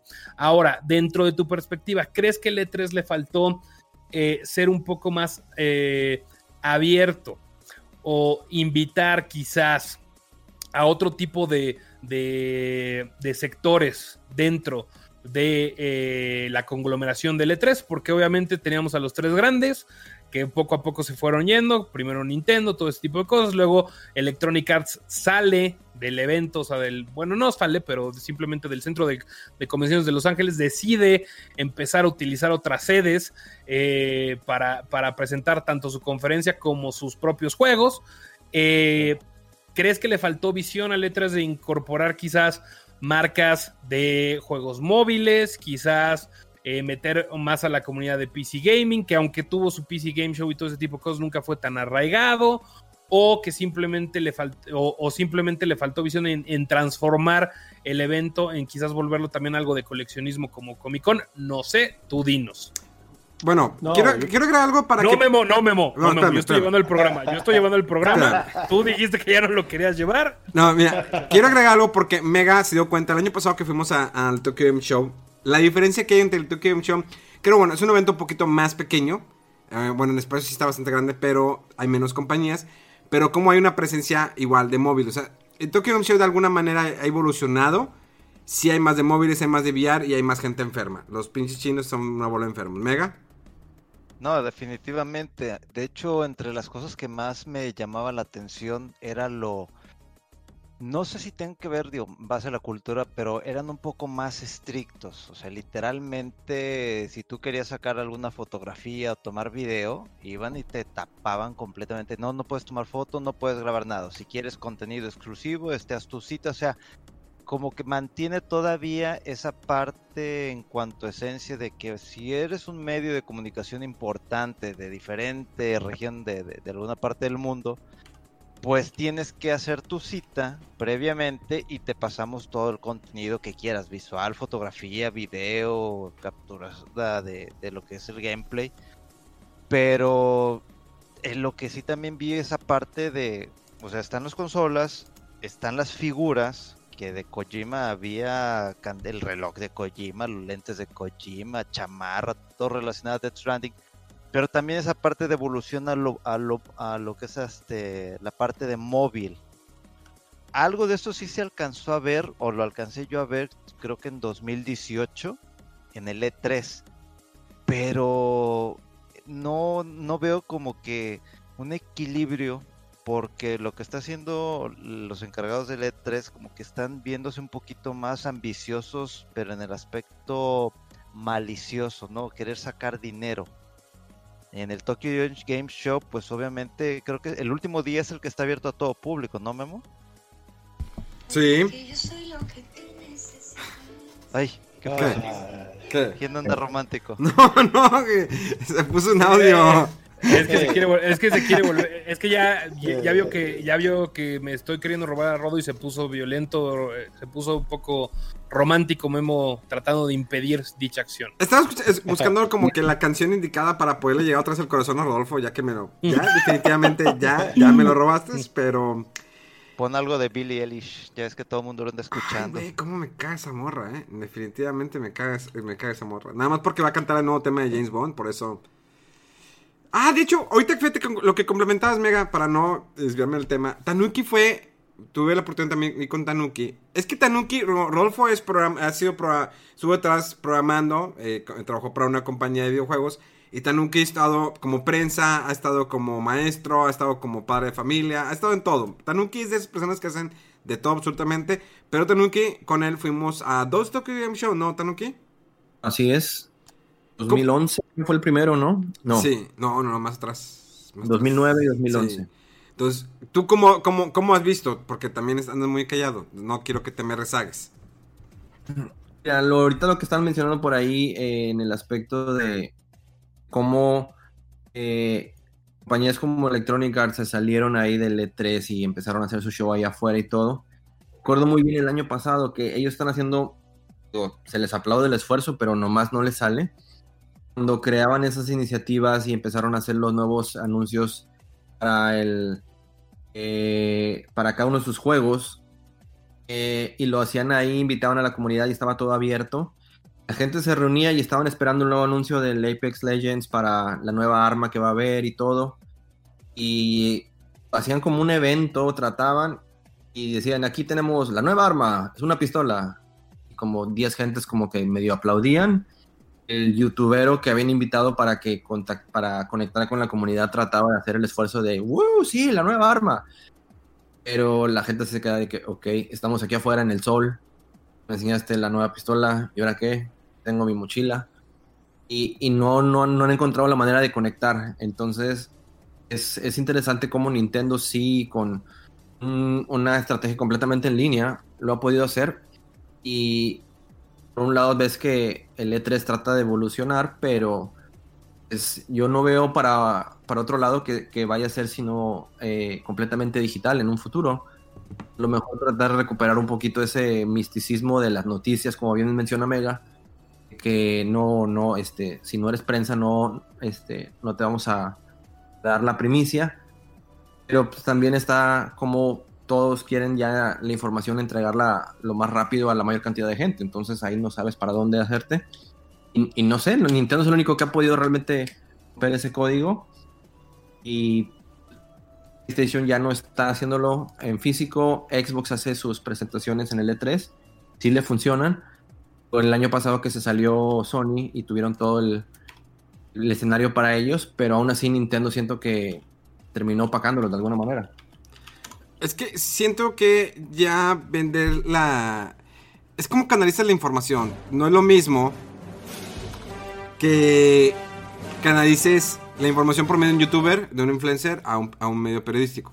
Pero las nuevas generaciones, pues bueno, le hacen caso más a un youtuber, aunque distorsiona la idea, porque ya el youtuber va a jugar, porque le están dando el juego, te estoy pagando para que lo juegues, y dale, y la gente va a caer ahí. Digo, tal vez no, el no hay un alto porcentaje que compre el juego, pero la gente va a estar ahí. Monch. No, mira, mira, no te haga, no, no creo que, creo que, no te, no, más bien, mi comentario es, yo creo que está, o sea, el que ha hecho que, la, que los youtubers tengan este boom es únicamente las métricas de relaciones públicas y los impactos, ¿no? Porque claramente, eh, y no tengo absolutamente nada en contra de los youtubers, no empiecen y se vayan a poner locos, pero es, ¿qué te va a generar más vistas? Es decir, más volumen invitar al Escorpión Dorado o al Wherever Tomorrow, que son, que tienen millones de vistas en YouTube, o invitar a Fuera del Control. ¿no? A lo que yo voy es, tú puedes tener 10 mil, 15 mil, 25 mil reproducciones. Esos güeyes tienen un millón, Sí. ¿no? Claramente, claramente, eh, yo creo que las agencias de PR han sido parte fundamental de, de cómo ha habido un decrecimiento eh, exponencial en el tipo de información o en la calidad de información que se, que se presenta. Porque como bien lo indico, si tú agarras, invitas al comprendedor así, van a tener un millón de ventas. Que su conversión de decir, bueno, de los millón de vistas, ¿cuánto lo van a comprar a dos mil, tres mil personas, cuatro mil personas? No lo sabemos, pero quizás de las 25 mil personas que escuchan fuera del control, 12 mil o 50 mil sí les interesa saber la información puntual del juego si lo van a comprar, ¿no? Pero eso no es irrelevante porque la agencia de PR o el que lleve las relaciones públicas decir, oye, güey, te generé 50 millones de impactos con un millón de dólares de inversión. Y a veces eso es más importante para sus métricas que realmente lo que generan o el impacto que generan este, con el contenido, con el contenido que se está desarrollando. Por eso digo que no se engañen. Sí, un youtuber le habla mucho, le habla a la masificación de la gente, pero no por eso quiere decir que el mercado que están buscando, porque mucha gente que lo está viendo son chavitas de 14, 15 años, 16 o lo que sea, que su, su tirada no es jugar videojuegos, sino es nada más este, lo ven porque se les hace guapo, se les hace chistoso u otro tipo de contenido, como también habrá un chavo de 13 años, 14 años que sí es muy gamer y que sí lo ve nada más porque le cae bien el youtuber, ¿no? Entonces, este, creo que a veces la masificación del mensaje no quiere decir que por ende van a, van a tener buena, buen impacto, ¿no? Pero eso ya es mi queja específicamente sobre las relaciones públicas de los videojuegos en los últimos años. Claro, es una prostitución, güey. Sí, yo, creo- yo creo que es la, la- la palabra correcta, prostitución, definitivamente. Digo, No, y y no. esto- No, no, ver, pero sí, dale, dale, dale, dale, dale. No, Bueno, dale, dale, dale tú. Es que inclusive ahorita, este, hasta tú lo estás viendo, eh, medios que antes este, publicaban artículos en, en su página web, pues a- obviamente ahora tienen que enfocarse, como, como tú lo ves, en un tweet ya tienes tú toda la información. Si tú sigues a la persona adecuada, a la empresa adecuada, a la compañía desarrolladora de juegos, tú ya en ese momento te enteras de que, ah, va a salir en junio este, The Last of Us y en julio este, Ghost of Tsushima. Bueno, ahora el medio de comunicación tiene que ver de qué manera va a entretener a la persona para que se quede viendo el video eh, con chistes, con, con metidas de, de caras, este, sonidos, etcétera, lo que tú quieras, para poderle competir a esas personas que están haciendo stream o están haciendo algún video o algo, en, ya sea en Twitch o en YouTube o en Instagram, para poder atraer de alguna manera y dar cierta calidad de información. Entonces eso es a, a lo que Ah. ahorita andan peleando, batallando, o más que nada tratar de encontrar su nicho para de ahí poder, vaya, sobrevivir de, de una Ah. forma, ¿no? A ver, Mega, pero por ejemplo, ahí lo, lo que me da la duda es esto, o sea, si alguien está viendo el video, o sea, lo, lo- y lo tienes que entretener eh, a través, como dices tú, de caras, de chistes, de lo que sea, entonces, ¿en realidad le interesa lo que está viendo? O sea, entonces, más bien está viendo nada más el, está viendo el video, está, o sea, está viendo más la Entretenerse. persona que hace el video. Pues que eso Ah, ya es ese ahorita, o sea, ya todo eso es de algún modo, en vez de más que nada información, es entretenimiento. Exacto, y que a la vez, deja tú ese entretenimiento, por lo menos agarres ese nicho que sí quiere interesarse por saber bien del, de la información que hay en el, en el mundo de los videojuegos. A lo mejor quiere, ok, vi el tweet, pero quiero ver de otra forma, a ver cómo lo dicen ellos. A que otra persona, pues no sé, lo ven en un stream, oiga, ya vieron ustedes que no sé qué, bla, bla, bla. Y, Pues, y, pues obviamente tienen que fo- enfocarse a ese tipo de, de- de forma de darle información, pues para poder obtener algo, ¿no? O sea, ahora sí estamos hablando de, efectivo para poder seguir saliendo adelante en cuanto a su canal o su sitio web. Pues no sé, te digo, ahí siento yo más eso, que la, la gente que lo está viendo por ese motivo en realidad no le interesa el producto, está nada más eh, haciendo, haciendo bola, que en re- bueno, es parte de lo que estaba mencionando Moncho, en realidad. O sea, en realidad es gente que no, no está interesada en el producto y por más, por más viewers, por más followers y por más gente que esté ahí, no le va a interesar, pero en cambio que sí le interesa, que son los que hemos existido siempre, como decían desde hace rato, desde la, la- cuando iban iniciando las consolas, a mí que me interesa, voy a investigar, voy a leer, voy a buscar donde, donde sí haya un poco más de información. Eh, porque definitivamente ver a un payaso jugando así de que un buen rato, nada más gritando y fingiendo sustos o cosas por el estilo, pues eso la verdad es que me viene valiendo 32 hectáreas de verdolagas. Entonces yo, yo lo que me interesa es ver, ver el, más sobre el juego, ver eh, sobre la, la, producción o el desarrollo de, de, del videojuego, ver, ver, aspectos a lo mejor más técnicos. Y eso es pues muchas veces cosas que tienes que buscar por, tú por tu cuenta, que los youtubers o streamers así normalmente no ofrecen. Pero bueno, obviamente ya, ya depende de cada quien, pero te digo, siento yo que sí, definitivamente toda esa gente que nada más está ahí entretenida por ver chistes y por reírse un rato, pues al final de, de, de un streaming de tres horas ni se va a saber el nombre del juego. Pues sí, mira, volviendo a lo que dice, a lo que, a lo que dice Monch, a lo que decía de, de, todos los cambios que ha habido, creo que este de las agencias es uno de los más importantes porque así de, un, de repente hubo, hubo ese, ese cambio tan rápido hacia los youtubers o hacia una, un enfoque con más, con más views que realmente un, un este, una compra final, ¿no?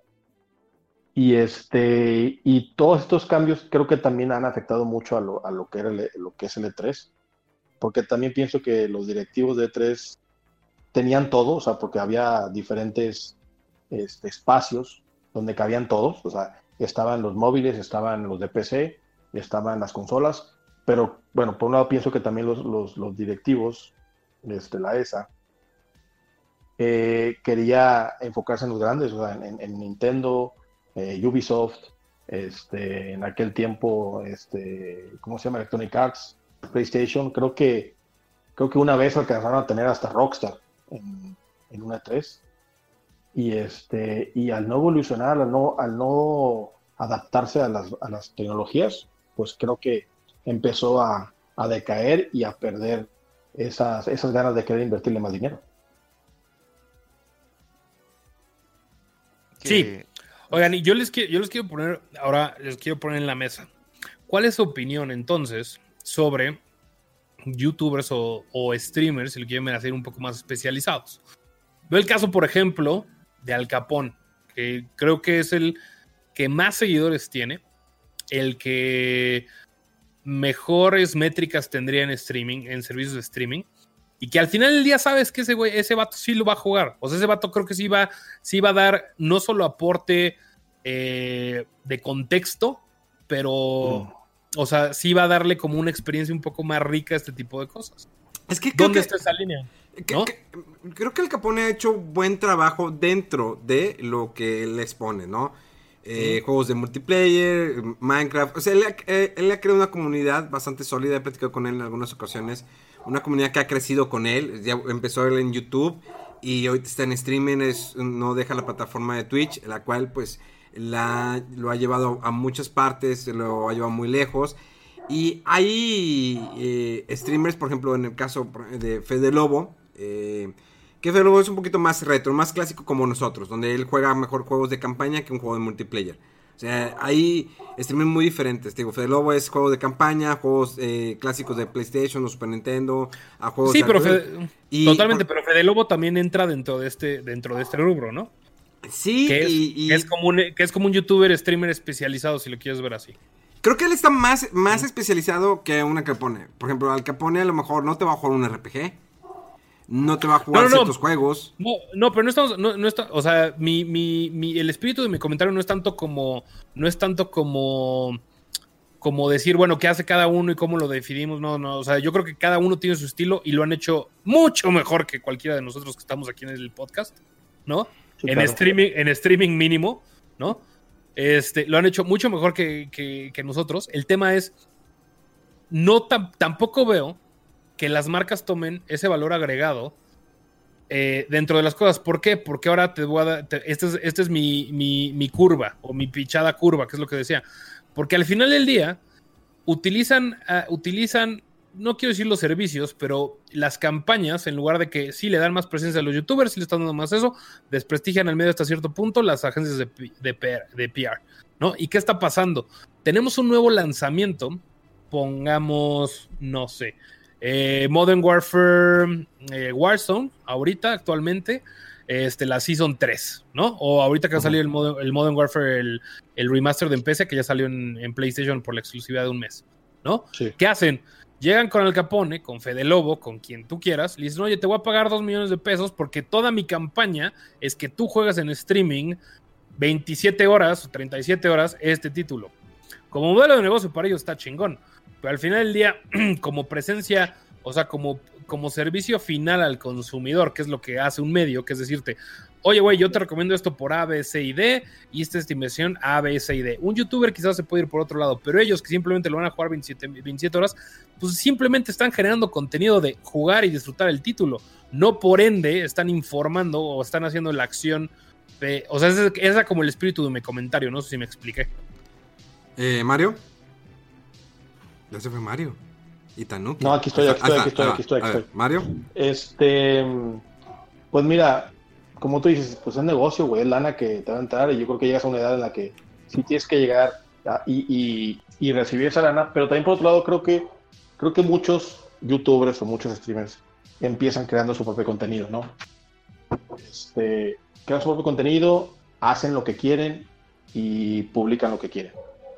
Pero entonces llega este momento, por eso que decía la palabra prostitución, que llega un momento en que donde te, te sirven la mesa y dicen, oye, ne- necesitamos que hagas esto, pues vas a hacerlo. O sea, a menos, o a menos que tú pongas, ¿sabes qué? No me des el millón, dame tanto, pero déjame hacer lo que yo quiera. O sea, que creo que sería lo más, más ético, ¿verdad? Este, que tuvieras un plan para no terminar, este, pues ser prostituido pues, te, te prostituyes por recibir una lana. Eso es lo que yo considero, pero no, no, me, no me han llegado a ofrecer, no te puedo decir si los, si los agarraría o no. A Pero sí, sí, sí, sí trataría de hacer un plan para que pudiera ser, porque imagínate, supongamos que en ese momento no fuera, no fuera el Warzone, que te hubiera tocado Anthem, güey, de EA, que estuvo del, del nabo el pinche juego. Vas a tener que jugar no sé cuántas pinches horas un juego que está bien pinche y que al final del día vas a tener que, vas a tener que decir que está bueno, güey. Creo ver, que. don, don Monch, yo quiero opinar aquí en su podcast. Eh, Adelante, Chucho, te, te- te paso micrófonos. Gracias, gracias. No, pues, pues mire, don Moncho, a- ahí a lo, a lo que, o, bueno, obviamente como dice Mario también, pues llega el punto de la prostitución, pues, pero pues, pues, bueno, es que es, es negocio, o sea, en realidad la banda lo hace por lana, tanto las compañías como obviamente los youtubers, los streamers. Entonces, al momento de ser negocio, a pesar de que aún siendo el negocio de la prostitución, que es uno de los negocios más antiguos de, de- de- de la civilización, eh, pues el punto en, en cualquier negocio es, o bueno, es lo ideal, siento yo más bien, sería eh, pues hacerlo, digamos, autosustentable o, o, en este caso dar algún servicio agregado. Como tú dices, pueden llegar y pueden darle 3 millones a la persona, a, a cualquier streamer que tenga una gran cantidad de views, a lo mejor el vato durante esas horas de streaming puede o no puede hacer, eh, dar una, una opinión de valor. O sea, puede nada más limitarse a jugar, que fue lo que le dijeron, o en cambio puede dar algo de valor, que es ya a lo mejor investigar un poco más sobre el juego, eh, a lo mejor hacer, eh, ir más allá, ¿no? Ir, ir más a fondo y aún si le gusta o no le gusta, que eso pues obviamente ya no hay forma de, de controlarlo, eso ya ca- cada quien, eh, puede, puede dar más información o más detalle, que eso te digo, pues igual es algo que a lo mejor muchas veces no se contempla dentro de este tipo de servicios. Eh, pero pues el punto sería dar, dar esto, o sea, de como que ir más allá, de como que, que se esfuercen, a lo mejor entre comillas, se esfuercen un poco más por tratar de, de hacer algo más del agrado de la gente. Pues para, en todo caso, para, eh, digamos, asegurar que va, va a ser un servicio que se va a seguir dando. eh, asegurar que ellos mismos van a seguir siendo contactados por, por las compañías. Entonces siento yo que se pueden limitar, digo, como en todo, se pueden limitar nada más a hacer su trabajo, nada más llego, streameo, eh, ya completé mis horas, dame mi lana, ya me voy. Pero si lo quieren hacer como un negocio que, que dure, que, o sea, que, que sea algo más a futuro y que no sea eventualmente destruido por las millones y millones de cantidades de streamers que hay ahorita en, en todas las plataformas, tienen que, que ofrecer aparte algún, algo de valor, vaya, algo extra.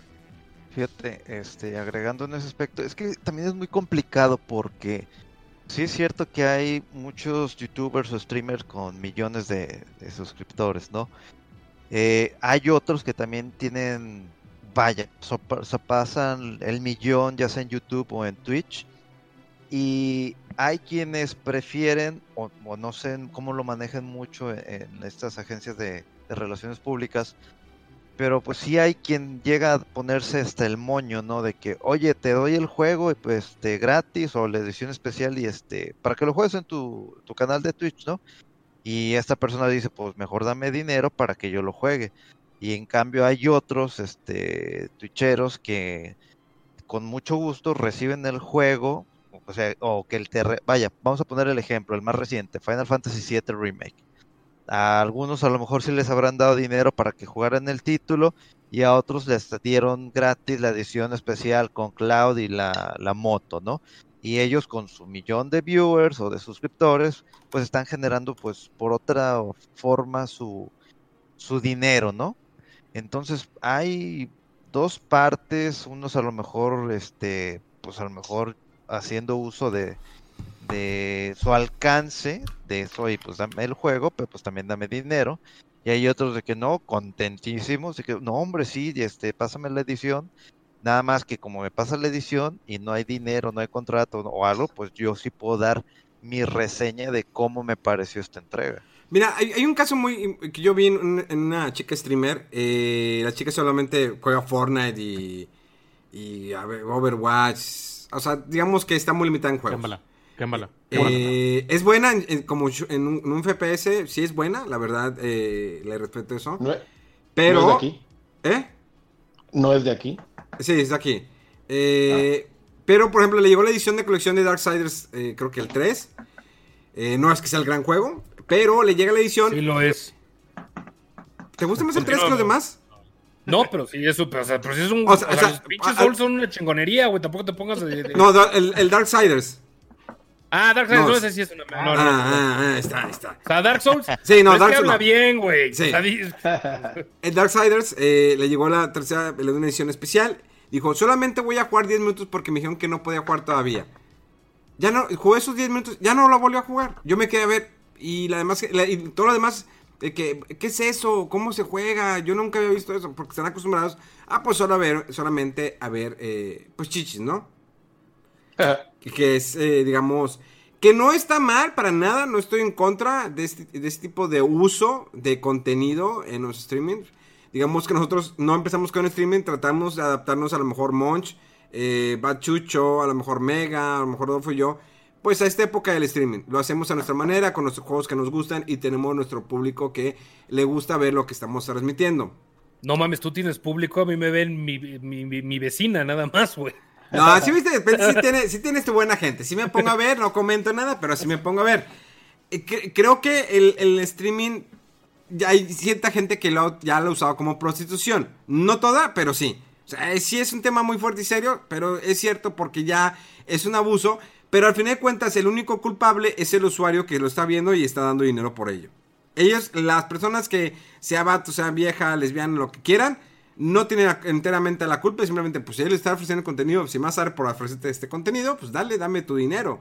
¿Sí? Si te gusta que esté moviendo el culo, dale. Si te gusta que las, las junte y que mis contactos, dale. pues. Ya es culpa del usuario, no de no enteramente de ellos. Porque muchas veces los tachan como que, no mames, te estás vendiendo, eres una puta, lo quieras. Pues ella lo hace porque quiere, porque le deja, pero al fin de cuentas, nosotros los que consumimos su contenido somos los que tenemos la culpa. Bueno, yo no lo consumo, pero es un ejemplo.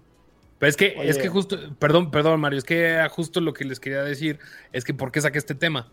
Justo por esto, estamos hablando de, está cambiando el E3, está cambiando todo, está cambiando cómo las agencias de PR contactan a la gente, están cambiando las campañas de marketing, de cómo lo están ejecutando ciertas este, activaciones o cosas para eso. Porque antes, la, antes se compraban espacios en medios, en las páginas de las revistas, anunciando el juego o ese tipo de cosas, o secciones, o banners en digital, o contenido patrocinado, ¿no? Entonces, tenemos esta vertiente y tenemos a alguien y tenemos a Nintendo que ha ejecutado muy bien la estrategia digital, Xbox que ahí va, PlayStation que está rezagado y demás. ¿Cómo ven con estas nuevas vertientes, y por eso decía lo de los streamers, cómo se debería ejecutar o cambiar las estrategias digitales o ustedes qué consideran que sería lo más importante para que para satisfacer al, a, a ese usuario final que al final del día ahorita yo siento que no sabemos qué es lo que quiere su usuario y a veces siento como bien indicas Memo que ni siquiera el usuario sabe qué quiere güey o sea ven a la vieja Mira. con chichis, chichis porque pues, tiene chichis ¿no? Mira, ahí está lo que yo, lo que yo pienso, güey. Una, lo que decía este Mega, es mi respuesta sería, ¿de cuándo acá esto se trató de dinero? O sea, nosotros cuando, empe- cuando empezamos a trabajar acerca de videojuegos, era porque nos gustaba y quería dar información de los juegos. Nunca esperabas, nunca, yo, bueno, en lo personal yo nunca esperé lana que te Ah, dieran, sino al contrario. Espérate, espérate, espérate. espérate. Lo que Yo yo, creo que esperaba muchos, era, muchos trabajamos sin cobrar muchos años. por eso, por eso, a lo que voy es que lo que tú esperabas es crear una comunidad y ya teniendo esa comunidad o teniendo un sitio, ya iba a entrar el dinero de una, de una campaña, pero como campaña, güey. No como que tenía habla de. Sea, nosotros iniciamos esto porque nos gustaba y querías hablar del juego y querías criticar algo que no te gustaba. Tanto la historia, tanto la mecánica de juego, todo ese tipo de cosas. Y ahorita tú preguntas, bueno, ¿cuál sería la mejor, la mejor opción? Digo, si la tuviéramos ahorita, yo creo que el, el que la tuviera se hace millonario, porque cual- cualquiera, cualquier este, agencia de comunicación le encantaría tener esa respuesta. Pero sí creo que de alguna manera están dándole más hacia, hacia lo que tú mencionabas, un resultado de números nada más, a que, a que sea más una experiencia para conocer el juego. Yo siento que para mí una de las actividades más acertadas eran los, los, los eventos de comunidad, güey. O sea, que la raza puede echarse una chela y jugar el título. Porque eso, los chavos iban a hablar con sus amigos y iban a decir, oye, fuimos a una fiesta donde echamos una chela, platicamos y aparte lo jugamos, güey. Y se lleva una experiencia completa, güey. Creo que ese ha sido para mí una de las mejores estrategias que, que han tenido las compañías y lo dejaron de hacer, güey.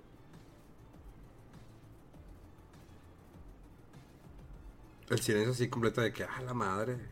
Nos, No, nos, nos cayó. nos cayó. Es que sí, es que inclusive cuando Memo me invitó a mi primera E3 que fue en 2015, eh, pues uno va porque le encanta esto, te encantan los videojuegos, quieres informarte, quieres compartir lo que te, la entrevista que tuviste o, la presentación eh, cerrado de Ghost of Tsushima, vas por la experiencia y hoy en día pues eso ya pasa no a segundo, tercero, sino como a último. O sea, ya la experiencia de vivir un E3 ya quedó, vaya, rezagado completamente.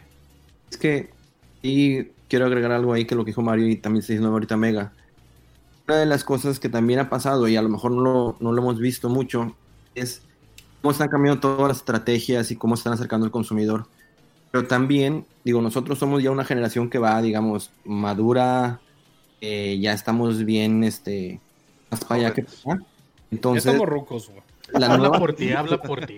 No, tú también ya estás ruco, chucho. Ya no sea, También. Es que es eso, la- las nuevas generaciones traen un, un spam de atención muy corto y muchos de ellos se criaron básicamente con el Twitch. Twitch fue el como que, que les presentó los juegos. Para muchos, yo creo, ya la combinación es, yo quiero ver el juego, quiero conocer del juego, pero eso solamente es parte del paquete. La otra parte del paquete es la streamer, es el streamer que me va a hablar y que me va a sentir que estoy en la comunidad y todo eso. Entonces ya el juego es solamente una parte de la ecuación, ya la otra parte es el streamer que le va a presentar la información. A muchos, digo, es el estilo, pues les gusta ver a la streamer que está guapa y hablando y diciendo y moviéndose. Otros quieren escuchar al streamer que va a hacer chistes, que es su cuate y que les contesta sus preguntas y todo. Pero ya, ya el, juego no es el, no es el todo, ¿no? Es solamente una parte de para eh, conectarse en esa comunidad, ¿no? Entonces, pues, lo estás viendo con el Fortnite, ¿no? De que es un, es un juego que es básicamente un servicio. Entonces, es una comunidad en la que está toda la gente regresando ahí. Por parte de la experiencia, pero parte por el, eh, esa camaradería que están juntando. Y ahí yo creo que de cierta manera también las compañías pues están buscando eso, ¿no? Para allá van los clientes, consumidores, entonces yo tengo que darles a lo que es, que es el streamer que les va a dar entretenimiento y luego les va a complementar con mi juego. Y van a terminar, estemos comprando el juego. Creo que es por ahí también donde, de una manera, pues nosotros lo vemos de otra, de otra perspectiva, por como dice Mega, o sea, tú vas a los eventos por la experiencia y todo, pero hay unos usuarios que van más por la parte, sí experiencia, pero más parte por la comunidad, ¿no? Sentirse de ese grupito y el juego a lo mejor llega a ser hasta segundo plano, ¿no? Juntarse con los que les gusta el mismo tipo de juegos, es más la convivencia con esos otros eh, jugadores. Híjole. comentario. Es que le no, es que le pega- Como que están hablando los chamacos. es que le pegaste en el clavo, Katanuki. Que por cierto a ti no te mandé abrazo, pero también te mando tu abrazote. Ya me estaba sintiendo, por eso me iba. No, por eso, pero es que lo iba a decir, pero es que luego se me va, ¿no? No, pero es que creo que le pegaste en el clavo, porque creo que yo recuerdo mucho esto. De hecho, no, no iba Memo en este viaje. Iba, bueno, me encontré a Mario en el avión nada más a Los Ángeles. Pero iba en un evento con Sony, iba un youtuber en ese entonces famoso. Y me acuerdo perfecto que en el. Creo que la diferencia se marca muy fácil. Estábamos llegando al hotel que nos tocaba en este caso, eh, porque eh, iba invitado yo de una marca. eh, y prácticamente íbamos caminando. Y en el lobby del hotel también estaba quedando toda la comitiva de, de, de Sony en ese entonces. Y casualmente en el bar del hotel, el día que llegué en la noche, estaba Harada, Katsuhiro Harada, el de, de Tekken, este, tomando una chela, ¿no?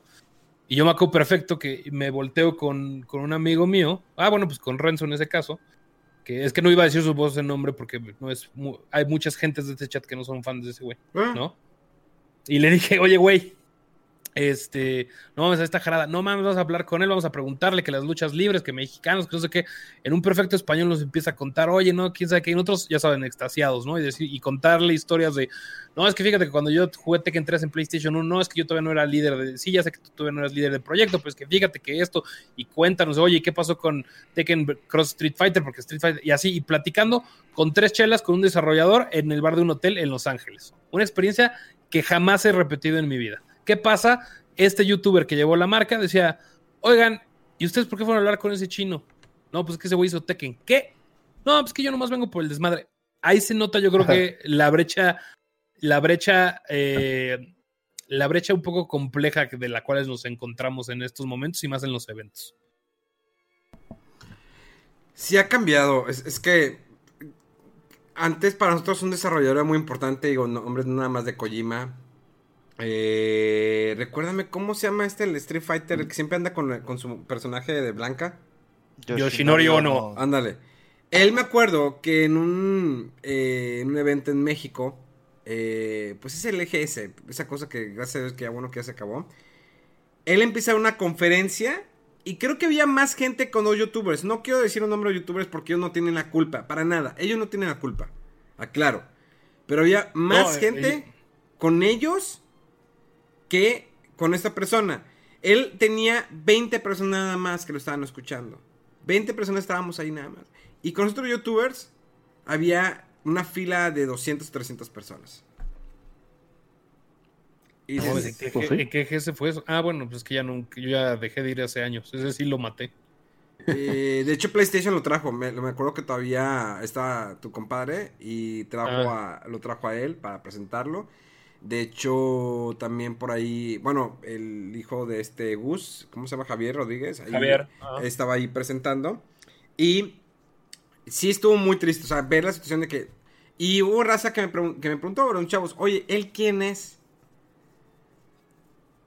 Y luego hubo personas que me preguntaban, de, oye, ¿por qué está en la fila de ese vato? ¿Ese quién es? ¿Quién es? Ah, yo digo, es, es tal. Y él, es, pues es, es tal. ¿Y qué hacen? Pues son youtubers. Pero te digo, ellos no tienen la culpa. El problema es que se ha perdido la cultura de cierta manera, lo que representa un videojuego. Un videojuego no representa nada más, es me pongo un multiplayer, juego un Fortnite. No, hay, hay tantas cosas atrás. Como una película, quiénes son los actores, bueno, quién es el compositor, quién es el director, el productor, o sea, todo lo que hay atrás. Pero en el videojuego se ha, se ha olvidado en las nuevas generaciones quiénes son los que están atrás. Las mentes brillantes que crearon todo eso. Y que algunos todavía están en la actualidad vivos y que todavía siguen desarrollando, que están detrás de proyectos. Eso se ha Oye, ido olvidando. ¿Quién es el desarrollador? No, bueno, no el desarrollador, que eso sabemos quién es la casa, la casa desarrolladora. Pero dime un desarrollador de Fortnite, güey. Yo no sé.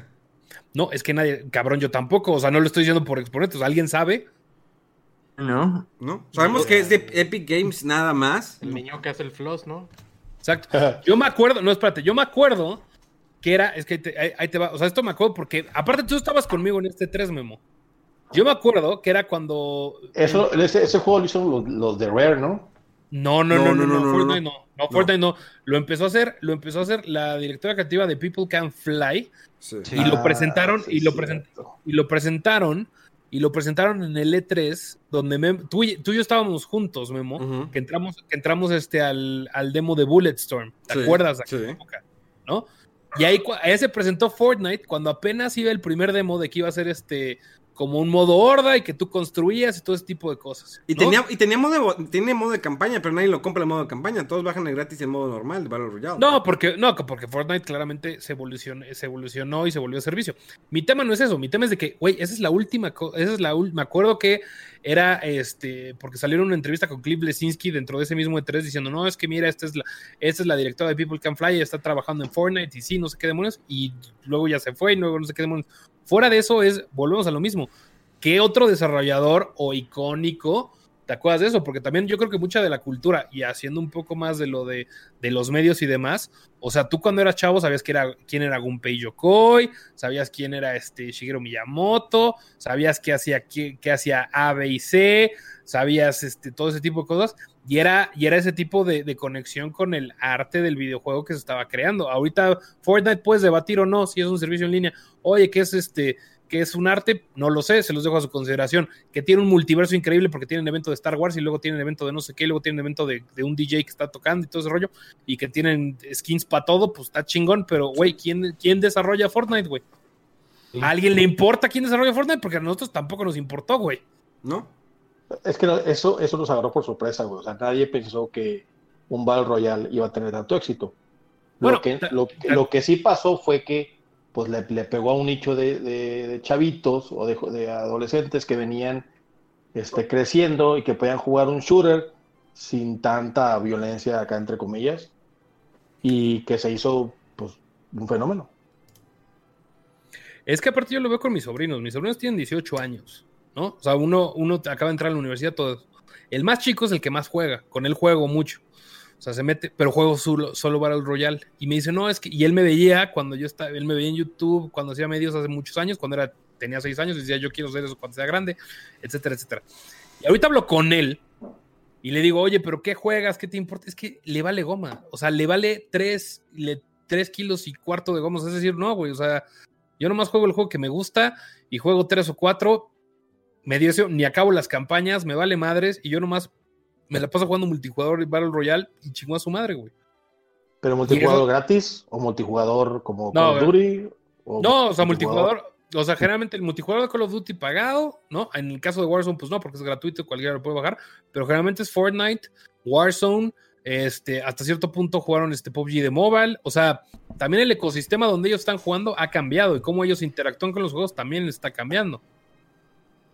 Y, Pues y sí. quiero recalcar que no estamos, no estamos peleados con los nuevos juegos, o sea, nuevo modo, para nada. Al menos yo por mi parte no juego Fortnite, no me interesa, no me gustan los Battle Royale. Prefiero más dedicarle mi tiempo a un juego de campaña, un juego de historia. Eh, o a pesar de que, por ejemplo, le habíamos platicado con el Final Fantasy VII Remake que pues trataron de adaptar las nuevas generaciones. No fue la manera correcta de adaptar las nuevas generaciones. Yo creo que se adaptó mejor un Dragon Quest 11 a nuevas generaciones que el, Dragon- que el Final Fantasy VII Remake. Y es que es eso, que como tú dices, Memo, los, por ejemplo, el Fortnite es un juego para llegar, juega un round, juega dos rounds Sí. y ya. Y el Final Fantasy y los demás juegos que son más de campaña, historia, es ahí donde vas a estar este, horas invirtiéndole tu tiempo en conocer la historia, en meterte en ese mundo. Y para las nuevas generaciones es diferente. Ellos quieren un rato, me permita entretenerme, este, estar ahí troleando a los demás y luego vámonos, ¿no? A lo que sigue. Digo, dijeron en algún momento de que, ah, miren, ya se están acabando, ya no va a haber juegos de campaña. O sea, lo demostró Spider-Man, lo, lo demostró Go- God of War, lo han demostrado muchos juegos que la gente todavía sigue consumiendo eso. Digo, obvio que te, se dieron cuenta cuando pues, el Dark Souls 3, que su modo de dificultad es muy alto, y hubo gente nueva que, a ver, quiero jugarlo. Y dice, no mames, está bien perro, no, tiene, no lo puedo bajar, ¿no? O sea, es- el juego es, así es, porque es un- bueno, aparte es que es un juego de nicho, eh, pero así es el juego. Y sí, eh, me ha pasado que hay algunos youtubers, hay algunos influencers, hay algunos streamers que no conocen detrás de la historia del, del juego. Dicen, yo llegué, pues yo empecé a jugar a partir de Play 2 o Play, Play 3, pero no han querido conocer más allá. Es, es cuando eh, te dan un tema de investigación. O sea, tú vas a dedicarte a esto. Obvio que estudias, ¿no? No estoy diciendo que de- deben de estudiar para saber todo, no. Pero tener noción. Porque si no pasa lo que hace mucho tiempo pasó, de que alguien confundió con una persona con la otra. y se armó el desbarajuste y fue cuando empezó la pelea en México, al menos, de youtubers contra la prensa. Ah, no mames, ¿qué es cuándo? Ah, no, ya me acordé, perdón. ¿Ya te acuerdas? Entonces, Ya, ya me acordé. Estuvo verguísimo. Perdón, Entonces- estuvo verguísimo. a partir de ese momento estuvieron peleados prensa con youtuber. Y la prensa en México no quería brin- brincar a, ser, a hacer YouTube. Eso lo recuerdo muy bien. No querían empezar a hacer YouTube. Ya estaban empezando a hacer digital, pero no voy a brincar a YouTube. Ahorita ya todos los medios ya están en YouTube. No, pero es que, güey, eh, también era de me corrieron de mi medio y ahora voy a hacer mi canal de YouTube también. No, pero hay sitios, por ejemplo, que Level Up tardó en llegar a YouTube. Atomics tardó en llegar en Level Up. A, a- a- Atomics llegó- tardó en llegar a, a YouTube. O sea, eh, No, no, no, pero, no, pero eso- esa es otra decisión. Memo. O sea, en el caso de Level Up, nada más, o sea, como comentario, es porque era por temas de monetización, güey.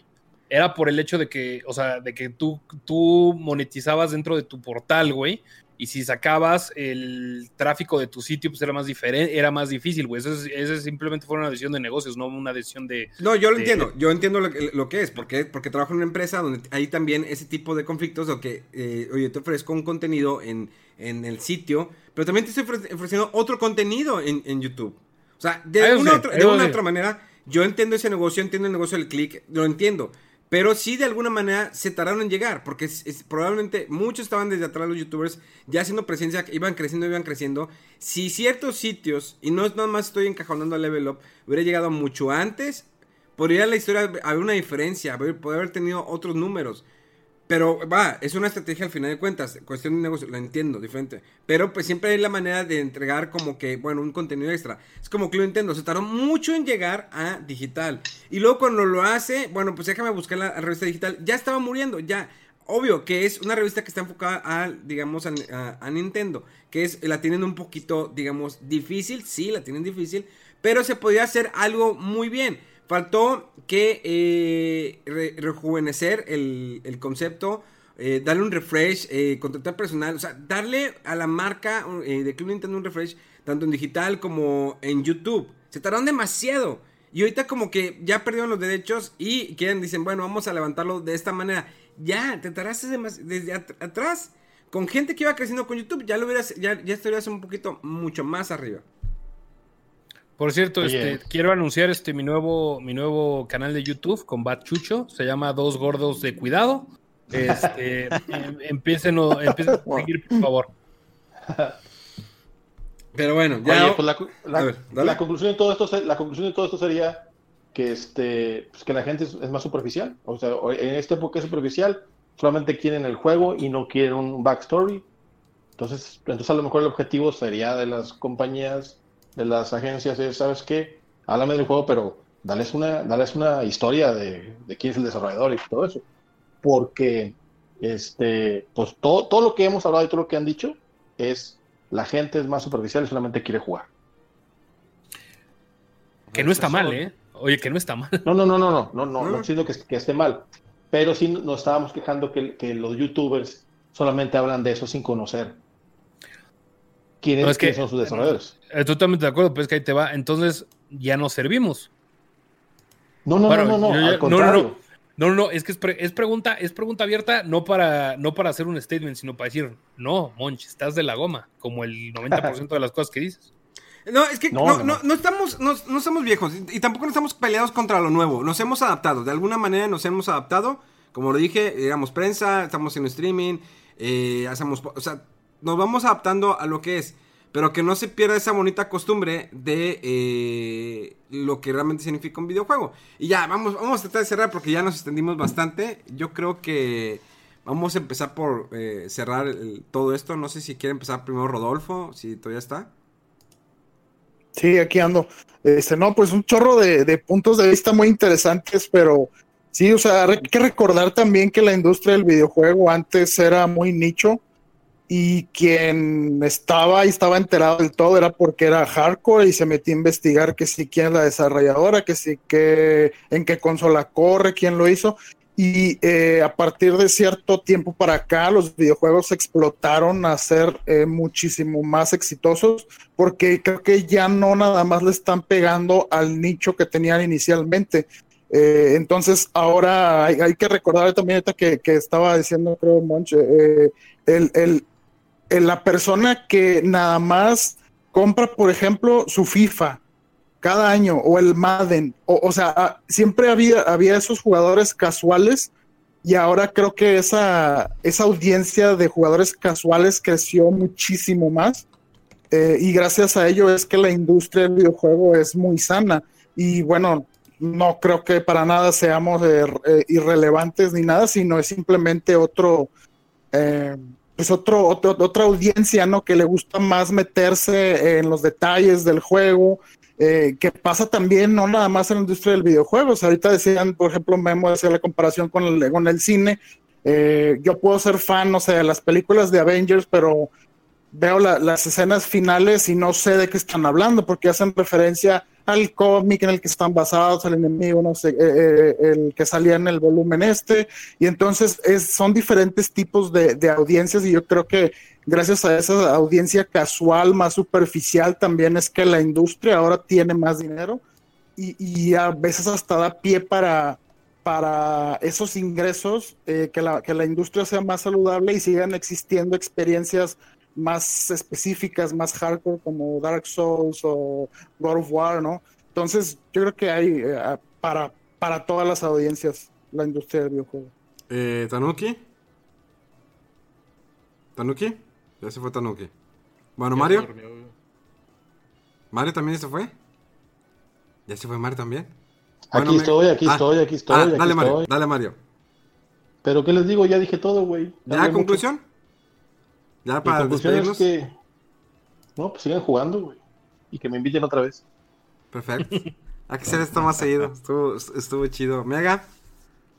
Pues fíjate, así como lo menciona Rodolfo y pues ya como todo el mundo lo, lo ha mencionado, dicho, etcétera, pues es, ya creció muchísimo el, eh, lo que es el, el ambiente de los videojuegos, ya hay series, animes, de repente también llevan películas, live action, etcétera, ¿no? Entonces, en cuanto al tema de, de los twitcheros, los youtubers, eh, pues es que hay mercado para todo mundo, ¿no? Ya tú decides si quieres ver a alguien jugar, reír un rato, o si quieres escuchar a alguien que hable un poquito del background de la historia, de, de qué trata, quién es el desarrollador, etcétera. O sea, hay para todo, ¿no?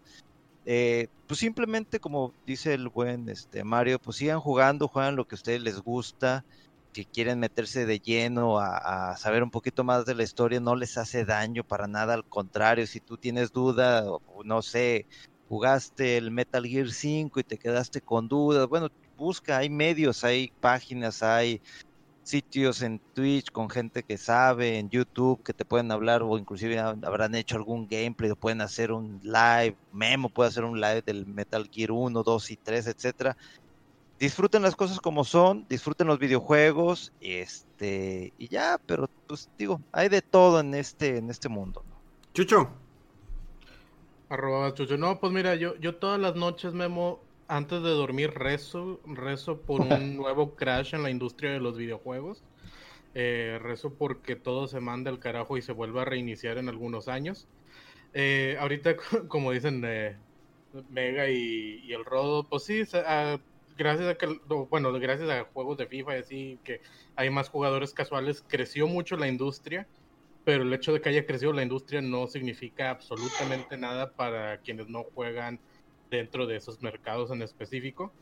Eh, de hecho, pues más bien lo que puede significar es que muchas compañías vean que ahí es donde está la lana y dejen de hacer juegos para otros nichos. Y pues en realidad, eh, si, te gusta algo muy especializado, a última hora vas a tener que andar jugando puro juego, eh, ¿cómo se dice? Indie. Eh, que digo que no, obviamente no es malo, pero pues significa que, que hay menos eh, hay menos apoyo o inversión ahí en, en esa parte. Entonces, pues te digo, todas las noches rezo, Memo. Esperemos eh, llegue pronto este crash de los videojuegos, pero mientras cada quien siga jugando lo que se le venga en gana. Monch.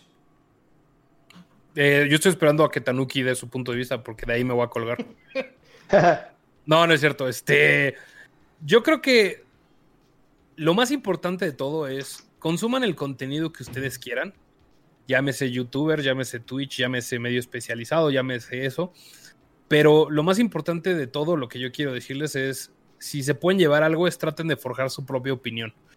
No porque alguien, no porque algo o alguien haya dicho que ese es el mejor juego del mundo o es el que él disfruta más, quiere decir que es la verdad absoluta y es el juego que ustedes deberían jugarlo, sino al contrario.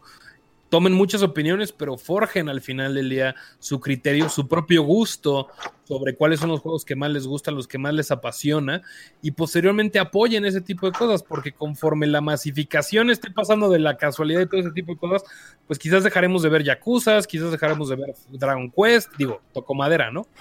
Pero este, o este, o dejaremos de tener shooters competitivos, o shooters competitivos me refiero tipo arena, ¿eh? o Counter Strike o Quake, no.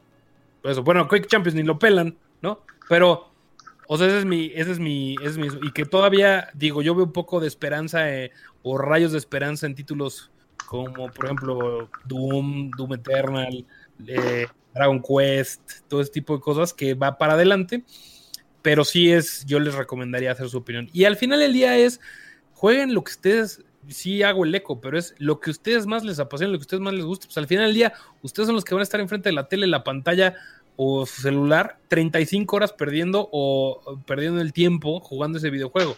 Entonces, que les enriquezca su experiencia, que la vuelva más, más, más eh, arraigada ante ustedes. Eso es todo. ¿Tus redes sociales, Monch? Eh, arroba Monch 3 con número, en todo. O sea, Twitter, Instagram, Twitch, Monch 3. Ah, mira, ya rezó Tanuki. Tanuki. Vamos, ¿qué onda? Nunca me fui. Eh, crisis de niños. Eh, ¿qué onda? ¿Qué digo? Tus palabras finales y tus redes sociales. Las redes sociales es arroba tanuki. Y ya nomás. Bien. Mario. Arroba. ya- ¿Qué qué? Que ya había dado su conclusión por eso, pero Sí. ya cuando dije. Sí, fue rápido, fue rápido. Ah, eh, sí, pues sí, la verdad. Es sencillo. No, tus redes sociales, Mario. Arroba Pare Lozano T en Twitter y el otro club que Pues es arroba. Sensei. En Instagram, ¿cómo estás, Mario? Sensei. X-E-N-Z-E-E. X E N Z W E. Sí, pues fue lo que dije. Arroba Chucho, eh, Mega. En Twitter, mega-fdc y en Instagram, bg.moreno. Rodo, Rodo. Rodo. Ya se durmió también. Sí, ¿verdad? Bueno, él, él está como Rodo Wolf. Rodo Sí, W- perdón. Ah, está. ¿Tus redes sociales, Sí, Rodo? este, estoy como estoy como Rodowulf en todos lados, en Twitter, en Twitch, en Instagram, en todos lados ahí andamos. Ah, madre. Suma. Pues muchas gracias por haberme acompañado en este preámbulo al especial de 10 años de la marca Fuera del Control. Son 10 años que lleva existiendo Fuera del Control. Cumplimos un año con este podcast, este pequeño proyecto que iniciamos, eh, arroba chuchu y el antimuerto. El antimuerto, pues ya, ahora sí ya está muerto. Pero aquí seguimos y esperemos volvernos a juntar pronto. Yo que también quizá, ese sí la veo difícil, pero todavía Mario y Monch son más eh, accesibles, ¿no? Y ¿Cómo? va Chucho también. Veremos, ahí veremos. Perfecto. Me da mucho Sí, gusto. o sea, ¿Qué? Dime. No lo creo. No, nada, que no, te- que no se les olvide suscribirse a nuestro nuevo YouTube de Dos Gordos de Cuidado. Por favor. Dos gordos de cuidado. Ya está. Señores, muchas gracias. Esto fue el programa Fuera del Control. Rumbo a los 10 años de esta bonita marca que está dejando, como siempre, huella. Aunque realmente no deje nada importante, pero dejamos algo. Gracias. Nos escuchamos dentro de una semana. Esto fue en vivo y en directo desde la ciudad de Monterrey. Para todo el mundo.